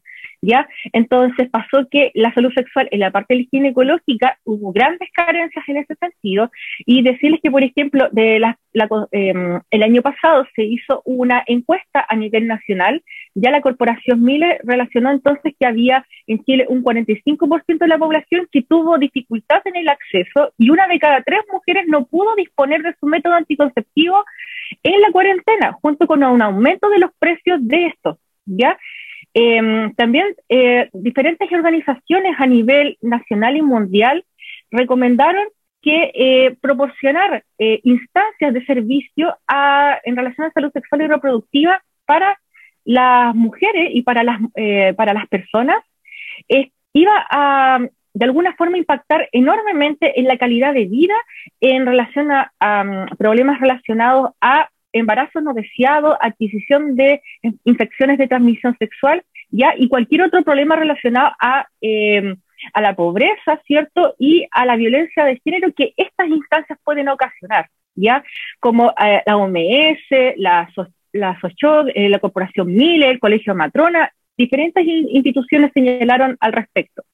Entonces, contarles un poco también que dentro de estos accesos era relacionado principalmente al método anticonceptivo, como la realización de los exámenes preventivos como el examen del PAP y el examen del VIH. Muchos habrán escuchado así como mucho respecto de que las pacientes, cierto, no asistían a sus controles habituales por el tema de la pandemia, eh, no accedían a su, a su a sus prestaciones o a sus controles habituales por lo que estaba sucediendo, ya por lo tanto, esta instancia de atención que se proporcionaba para los, para, para los usuarios, para los usuarios, eh, era enormemente eh, un aporte en tiempos de pandemia. Por lo tanto, eh, siguiente, por favor la innovación que se, se, propuso para el trabajo junto con los estudiantes y algo que se venía haciendo eh, de, diferentes áreas, ¿cierto? Como los que estamos aquí presentes, de, acuerdo a, a, nuestro, a nuestra trinchera, fuimos los que, ¿cierto? Fuimos aportando en relación, en este caso, en innovación en salud sexual y salud reproductiva, ¿ya? A través de diferentes servicios como la telemedicina, como servicios digitales a través de la videollamada, la videoconsulta, la teleconsulta, ya plataformas, diferentes plataformas digitales que empezaron, ¿cierto?, a, presentarse como herramientas útiles para la teleatención y la capacitación de los equipos de trabajo y profesionales de salud, porque nosotros como profesionales, como hemos venido escuchando las presentaciones, tuvimos que un poco adecuarnos a esta nueva realidad en la que tuvimos que utilizar nuestras propias herramientas, ¿cierto? Y también actualizarnos respecto a cosas que nosotros no conocíamos o que no podíamos desarrollar o potenciar en su, en su magnitud. Por ejemplo, el uso de estas plataformas como Zoom o plataformas como Google Meet o nuestra misma plataforma que fue de gran beneficio como el Blackboard, que les pudimos sacar el máximo provecho durante estos tiempos. Entonces, lo que, eh, como fue desarrollando desde el año pasado, hubo un reclutamiento del, del cuerpo docente dedicado a la telemedicina, principalmente enfocado en eh, matronas que estuvieran, o matronas y matronas que tuvieran experiencia respecto a este tipo de teleatención, de qué es lo que había antes de la pandemia que nos puede servir y que ahora, aplicado a la telemedicina en, en, la enseñanza académica de pregrado, puede beneficiar a los estudiantes, como así decirlo, la experiencia que tiene el docente. En particular, eh, hablando como por mi persona, yo venía haciendo experiencia en telemedicina por el tema de la pandemia, por lo tanto, transmitir la información para los alumnos nos fue muy grato y muy, muy, muy eh, gratificante poder eh, llevar esto a una forma concreta en el desarrollo del profesional. Otros colegas venían desarrollando, por ejemplo, participación en teleconsultas telefónicas, por ejemplo, trabajando para Salud Responde o para diferentes plataformas digitales del gobierno. Eh, entonces, por lo tanto, había un poco de experiencia relacionado que se pudo aplicar de mejor forma para eh, la enseñanza de los estudiantes. Hubo una capacitación de los docentes respecto a las plataformas virtuales que utilizamos y también del alumnado. Se entregó entonces eh, las atenciones en salud sexual y reproductiva de forma integral con un enfoque de género a los participantes que tuvieron acceso a estas atenciones. Hubo un compromiso tanto de los usuarios en la asistencia como de los alumnos y alumnas que también requirió una motivación y una convicción de que esta era una forma para quedarse en la atención ya que había que adquirir dentro de la formación que no iba a tener ningún otro alumno y iba a ser el plus que ellos van a tener en esta generación eh, pandémica, como, como los conocemos. ¿ya? Y tanto de los docentes como de los directivos en la motivación de, eh, de esta telemedicina, ¿ya? Entonces también hubo utilización de los recursos audiovisuales disponibles, como por ejemplo eh, convenios con Cernamec, como hemos venido escuchando las presentaciones, ¿cierto? Y diferentes plataformas, ¿cierto? Como por ejemplo nosotros estamos adheridos y hacemos un convenio con la plataforma MySmart de teleatención, con diferentes instancias de atención, tanto para eh, personas de la universidad como fuera de la universidad, entre otros nichos de, eh, pacientes que obtuvimos, ¿ya? También eh, relacionado a la oportunidad de innovación y exploración en el ejercicio libre de la profesión, Y enriquecer la formación de los futuros profesionales que estaban a egresar, que actualmente están egresados y agradecen y están eh, enormemente agradecidos como de la oportunidad e innovación que pudieron tener. La siguiente, por favor. Ahora llevándolo como a, como aterrizarlo a cifras, ¿cierto? Em, respecto a la atención que se hizo, cuantificando el número de atenciones, hubo un total de beneficiarios desde enero del presente año hasta junio de este año, ya que es como el primer semestre de la carrera, en 1.532 atenciones eh, divididas entre em, prestaciones de eh, personas derivadas del programa de, em, a la plataforma MediSmart, como cobertura de atenciones tanto intra como extra y eh, teleatención para eh, personas beneficiarias de programas de Sarnamet. ¿Ya?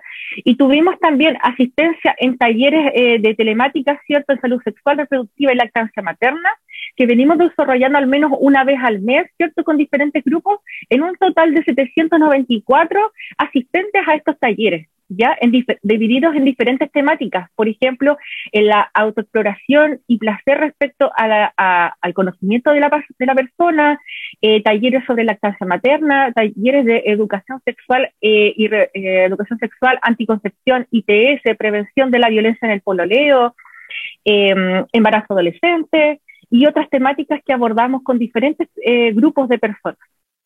Siguiente, por favor.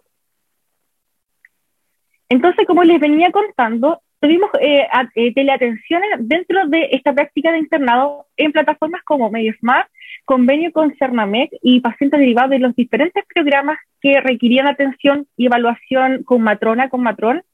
Eh, Telesalud, una app activa, ¿cierto? Que comenzó hace, hace, hace un tiempo, ¿cierto? Y hemos recibido respecto a derivaciones otras atenciones adicionales, ciertos diferentes de pacientes eh, derivados desde otro, otras instancias y talleres educativos con la comunidad, ya sea en convenios con colegios, comunidades eclesiásticas y otros.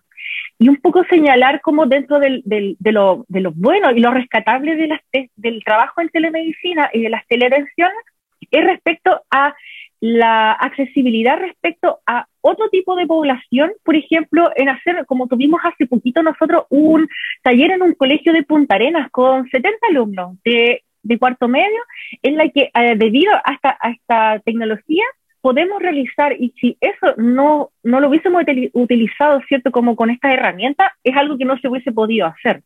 ¿Ya? Y que ellos agradecen enormemente. De diferentes lugares del país podemos hacer estas atenciones y estas intervenciones y estos talleres.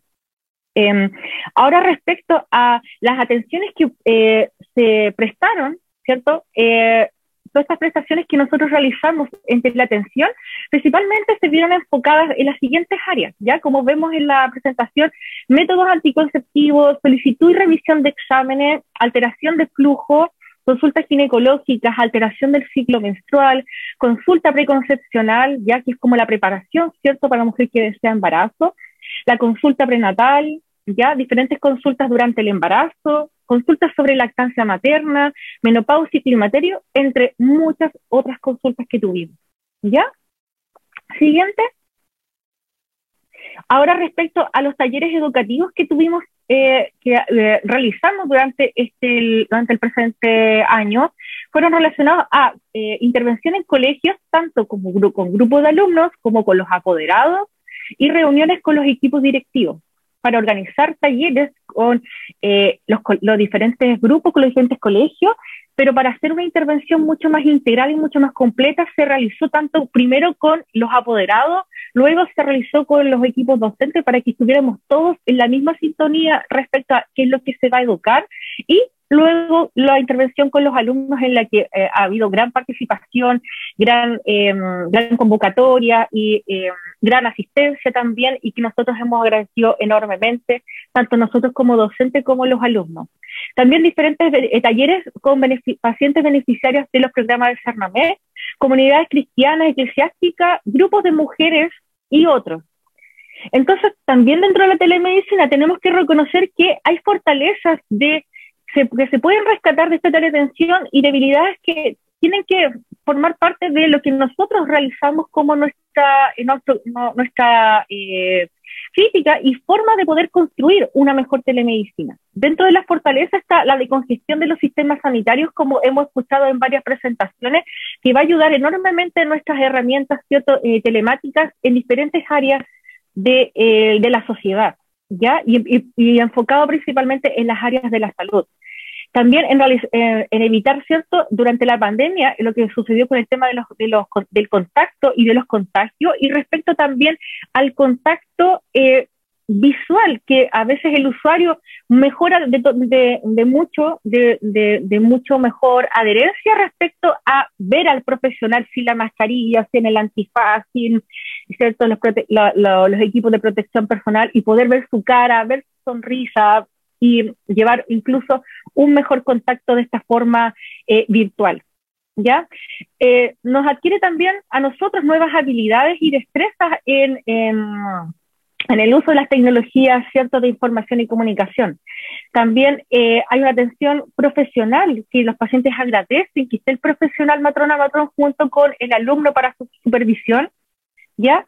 La efectividad entonces y la eficacia de estas atenciones en que van a resolver el motivo de consulta en su gran mayoría de los casos, porque recordemos que entonces el, el, el, del 100% de la atención de cada usuaria, de cada usuario, el 90% va a ser anamnesis, va a ser una buena entrevista y el 10% es un examen físico que es complementario a lo que nosotros podemos extraer de una buena ah, entrevista. Por lo tanto, estas atenciones se han vuelto una herramienta efectiva para la solución de los problemas en salud sexual y reproductiva de las personas.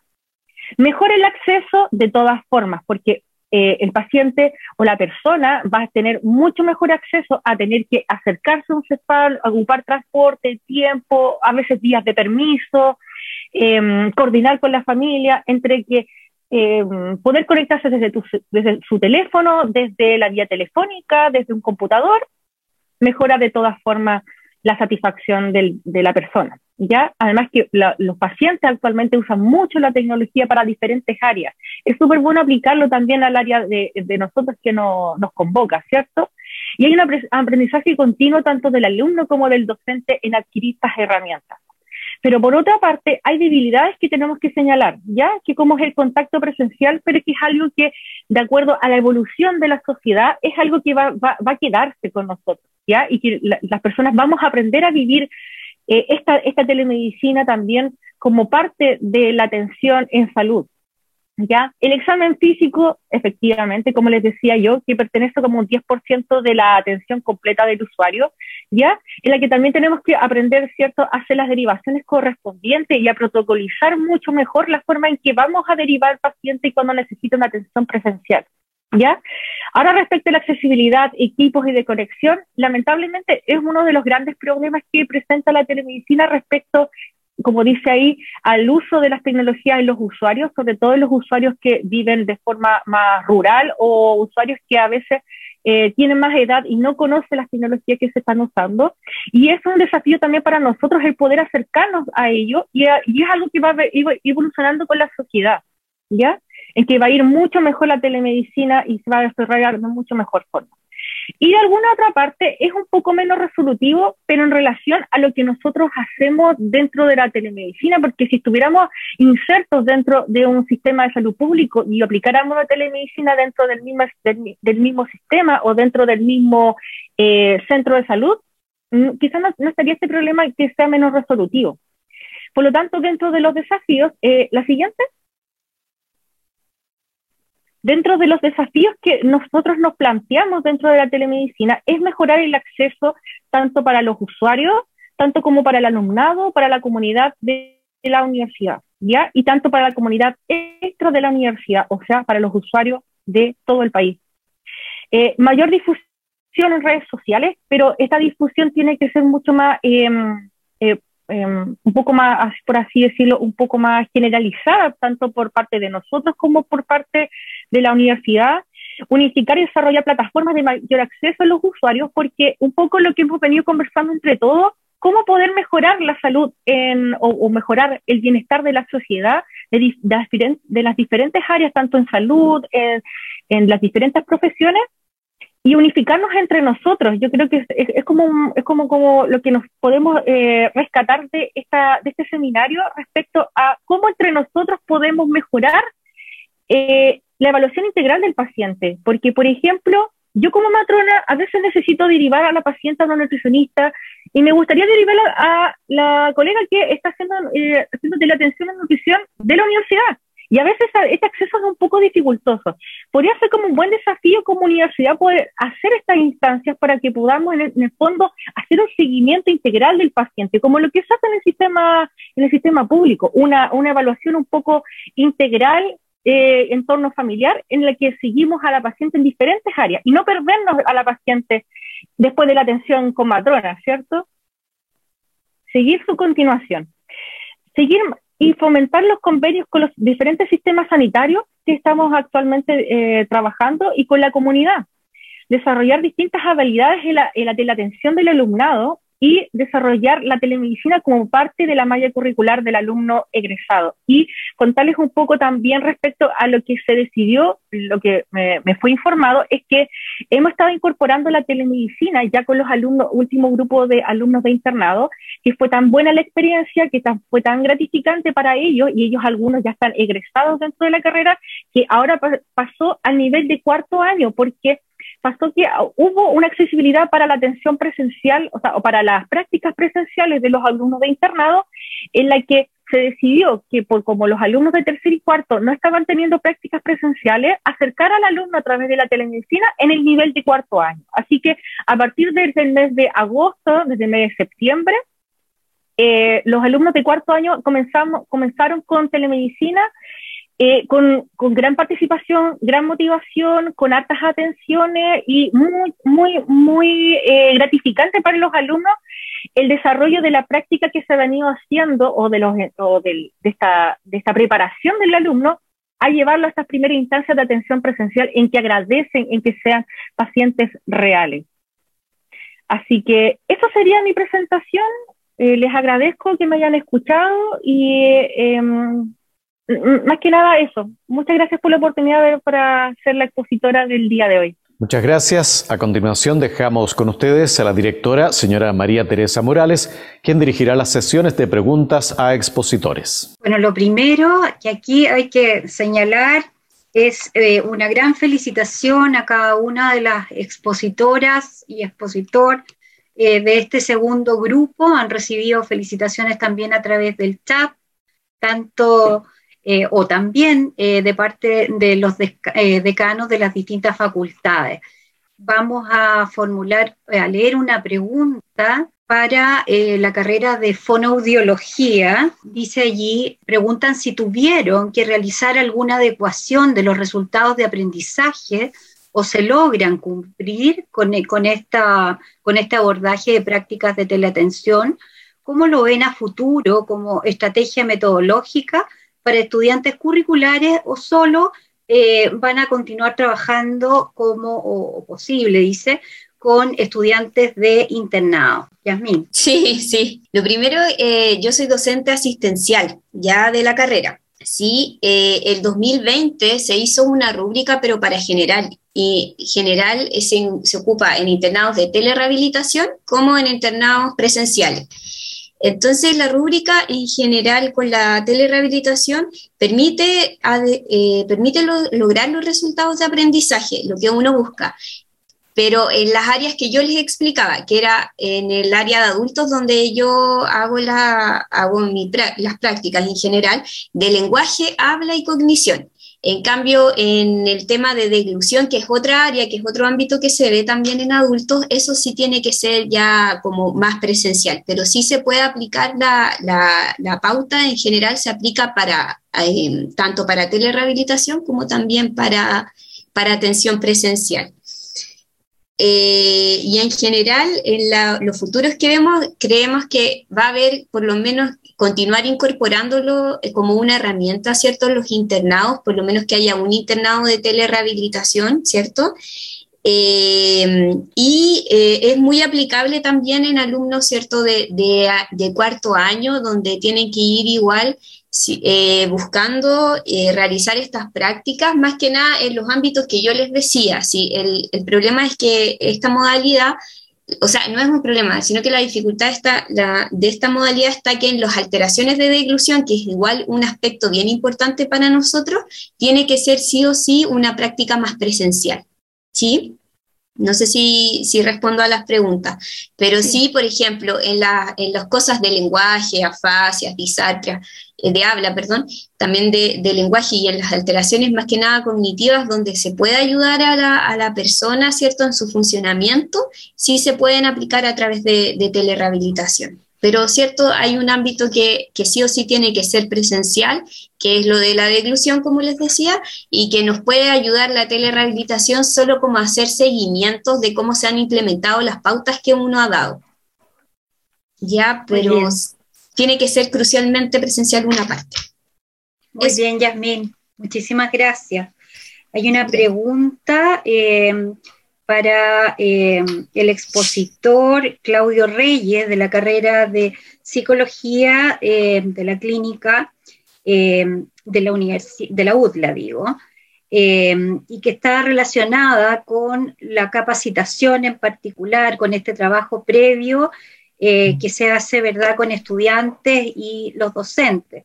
Entonces, lo que se quiere saber, Claudio, es cómo se capacitaron eh, a los estudiantes que abordaron estas prácticas de teleatención, si se intencionaron y cómo fue la propia capacitación de usted como docente en, el CAPS eh, de psicología. Perfecto. En principio, los docentes, especialmente eh, los que estamos vinculados al centro de atención, eh, tuvimos que hacer un trabajo muy artesanal. Yo me acuerdo que estábamos marzo, abril del año pasado, eh, tomando papers de todos lados para ver cómo era la, la teleatención, bien especial en psicoterapia. Un trabajo bien artesanal de construcción. es como una especie de, como de em, no copiar, pegar, sino como de ir trabajando trabajos de otros para poder construir algo ad hoc a la realidad que estamos teniendo nosotros. Em, y en ese sentido lo fuimos construyendo mm, de esa forma. Posteriormente llegaron ya las capacitaciones más formales. Muchos meses después, las instituciones y nuestra universidad, pero en otros lados también empezaron a capacitar sobre teleatención. Pero en principio lo tuvimos que hacer nosotros desde la urgencia, podríamos decir. Así que ahí construimos un protocolo.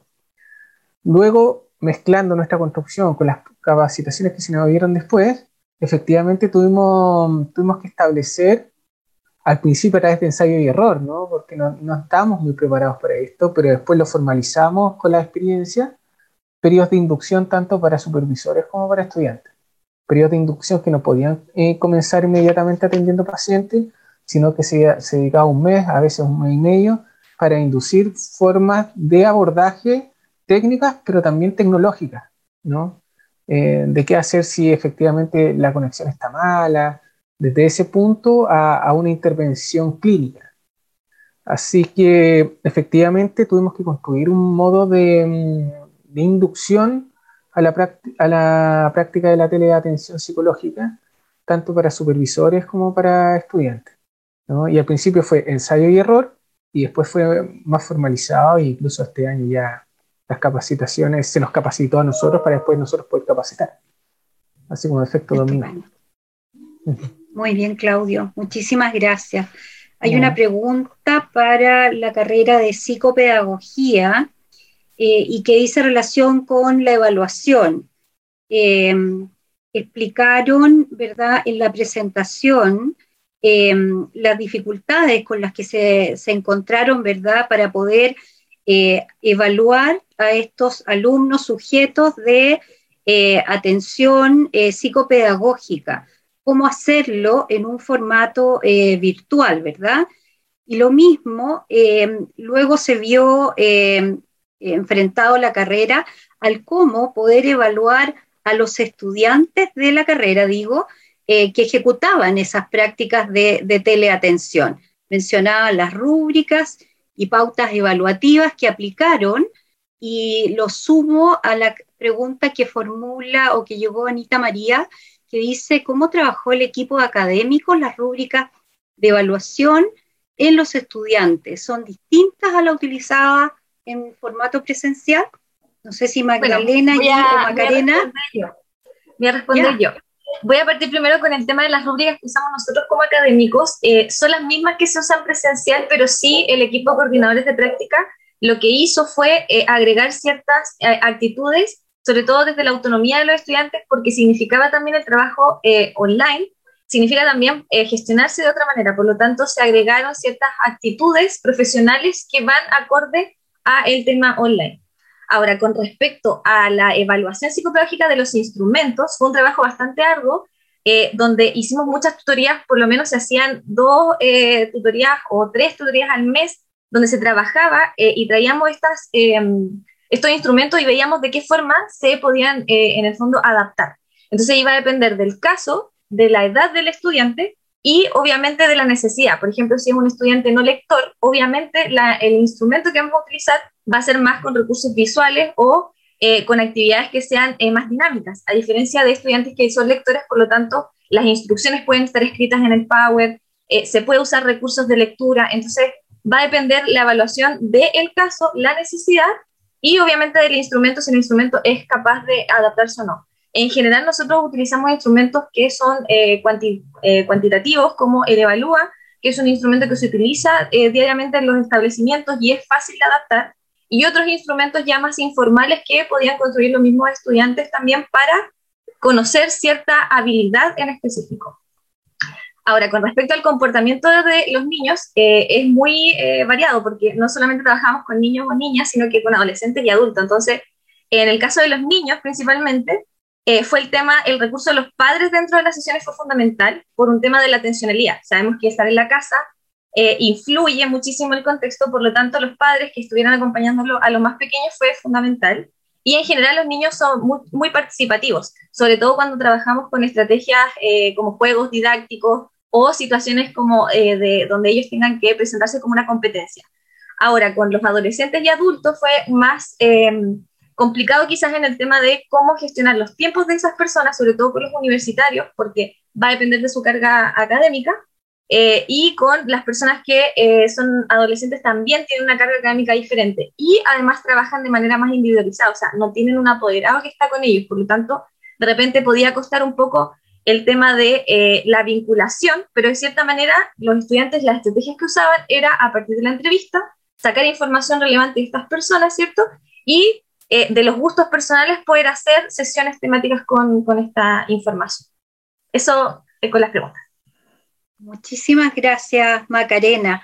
Hay una pregunta también para psicopedagogía, pero para Magdalena, que señalaba, ¿verdad?, que fue un tremendo eh, aporte que, que, realizaron, ¿verdad?, eh, con estas prácticas de teleatención, que finalmente terminan constituyéndose o materializándose, mejor dicho, en un aprendizaje nuevo para los estudiantes, eh, que es este eh, aprendizaje online de prácticas de teleatención, ¿ah? que no estaba declarado en el currículum, obviamente, que es un emergente y que la carrera abordó muy bien, pero que finalmente se traducen en herramientas que adquieren los estudiantes de psicopedagogía como parte de, este, eh, de, una mejora de este perfil psicopedagógico.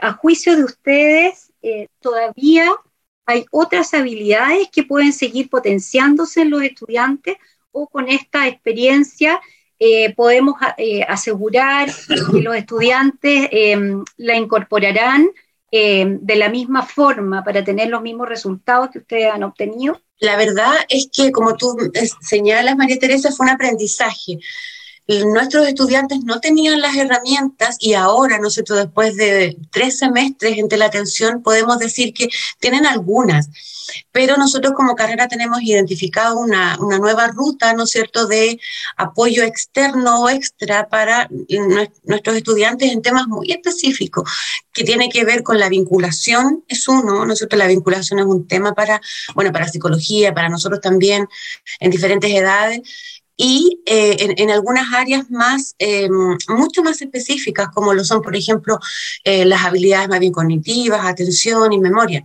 tenemos que hacer todavía algunos ajustes ahí para mantener un porcentaje entre la atención. Nosotros vamos a mantener como carrera futuro para nuestros estudiantes esta posibilidad como una práctica más, ¿no es cierto? Una práctica en atención. Aún no hemos decidido si es en todos los niveles de práctica, pero como la queremos mantener, entonces necesitamos formarlos con otras eh, o desarrollar otras habilidades. Eh, el tema tecnológico ya está gran parte solucionado, hemos hecho muchos talleres al respecto, pero como les decía, nos faltan elementos más específicos de la disciplina. Y ahí eh, tenemos programado algunos talleres ya para el próximo año en esta, en esta línea. Muy bien, muchas gracias. Ni más la perseverar. Tremendos resultados, además que han podido evidenciar, ¿no? tenemos tenemos otra pregunta eh, para em, las carreras de enfermería y obstetricia. Dice, ¿creen ustedes que este tipo de atención virtual facilita la asistencia de mujeres desde la perspectiva de género? No sé allí si Astrid o Carolina. Ah, yo voy a hablar, ¿cierto?, desde la perspectiva de enfermería. A ver, para nosotros este tipo de atención nos permite orientar, entregar consejería, favorecer el autocuidado y desde esa perspectiva eh, facilita en el fondo la asistencia para que pueda tomar también después la persona, ¿cierto?, la mujer en este caso, eh, decisiones de su propia salud. Nosotros la podemos orientar, qué conducta seguir eh, qué es lo que puede hacer, ¿cierto? Cómo cuidarse mejor. Y luego ella va a tener eh, herramientas y conocimiento para poder decidir si debe asistir a lo presencial o es suficiente la información que nosotros podemos entregar. Muy bien, gracias Astrid. No sé si Carolina quisiera compartir. ¿Sí? Sí, Carolina. respecto a, la percepción o, lo que nosotros podemos, em, podemos eh, rescatar de estas teleatenciones es que efectivamente va a proporcionar en, la, las usuarias y en los usuarios mucho mejor adherencia a quizás los controles habituales, por ejemplo, en el lado de la, de la salud sexual y reproductiva, a los controles, por ejemplo, ginecológicos, a los controles de ITS, debido a estas tecnologías, porque es algo, como yo señalé en mi presentación, que es algo que se va a desarrollar con la sociedad, el uso de la tecnología, es algo que va hacia allá. Entonces, incorporarla y, socializarla en salud es algo que definitivamente va, va a solucionar en gran parte grandes de los problemas de eh, adherencia a los controles habituales de los usuarios y las usuarias y va de alguna forma a hacer un aporte en su salud. Nosotros como dentro de las intervenciones, aparte de la consejería, de la educación, son eh, acciones concretas en relacionado a los diagnósticos, a manejos y tratamientos que al menos nosotros como matronas podemos realizar y podemos indicar y trabajamos las herramientas tecnológicas, por ejemplo, en el envío de órdenes de exámenes, orden de mamografía, orden de ecografía, receta digital. La paciente con su receta puede mostrarla por el teléfono al farmacéutico y ella puede comprar el medicamento que nosotros le indicamos. Entonces, de todas formas, es una, una forma muy accesible para las usuarias en seguir manteniendo y el enfoque de género principalmente nosotros lo, damos en relación a lo que eh, en contexto está evolucionando con la sociedad respecto a evaluar las preferencias en, el ámbito de salud sexual y reproductiva aplicada, por ejemplo, en la prevención de eh, un embarazo no deseado o aplicado en la prevención de las ITS y la educación y consejería en estilos de vida saludables. Y lo bueno es que nosotros también podemos hacer el seguimiento de la usuaria en los siguientes controles y en las siguientes eh, instancias de atenciones en la que el usuario puede estar desde la comodidad de su casa, como estamos nosotros, o puede estar desde su trabajo, puede estar saliendo, puede estar viniendo de, yendo hacia su trabajo y facilita en relación a los tiempos en los que nosotros actualmente estamos insertos, por ejemplo, en estar mucho, en, en mucho tiempo trabajando, unos podemos estar tener dos trabajos al mismo tiempo y tiempo para, el cuidado en salud se ve limitado. Y esto definitivamente es una herramienta que viene a facilitar esa instancia. Muy bien, muchas gracias Carolina. Eh, tenemos una pregunta para eh, enfermería, que es una felicitación, ¿verdad?, por el trabajo presentado. Dice, nos muestra eh, cómo se abordan los desafíos de la teleatención primaria, atención que además eh, se focaliza en población vulnerable, particularmente mujeres que se han, visto limitado el acceso a la atención de salud, como es el caso de usuarias de Cernamec y del Hogar de Cristo. En virtud de la experiencia que tienen y, de cómo van eh, logrando estos tremendos eh, resultados, aporte a la comunidad, eh, cuáles son los desafíos que se plantea la escuela para perfeccionar las, experiencias o prácticas de teleatención. bueno, nosotros consideramos que la teleenfermería vino para quedarse, particularmente con la pandemia lo vivimos y en realidad nos hemos dado cuenta que fue un aporte, que es una necesidad para aquellas personas que vieron efectivamente limitado su acceso a salud. Eh, nosotros queremos y tenemos, ¿cierto?, eh, la necesidad de continuar formando estudiantes en esta experiencia, pero siempre complementándolo con lo presencial. Por lo tanto, nosotros hemos considerado la teleenfermería como parte de un internado, que es justamente el internado de la gestión de enfermería en el cuidado de salud familiar y de atención primaria, pero lo complementamos efectivamente con lo presencial porque a través de esta experiencia nosotros podemos efectivamente eh, favorecer y potenciar el autocuidado, haciendo la promoción y prevención en salud, pero eh, es necesario complementarlo. Pero de todas maneras, para nosotros es parte de eh, lo que queda en nuestra enseñanza y que incorporamos finalmente para los estudiantes de quinto nivel.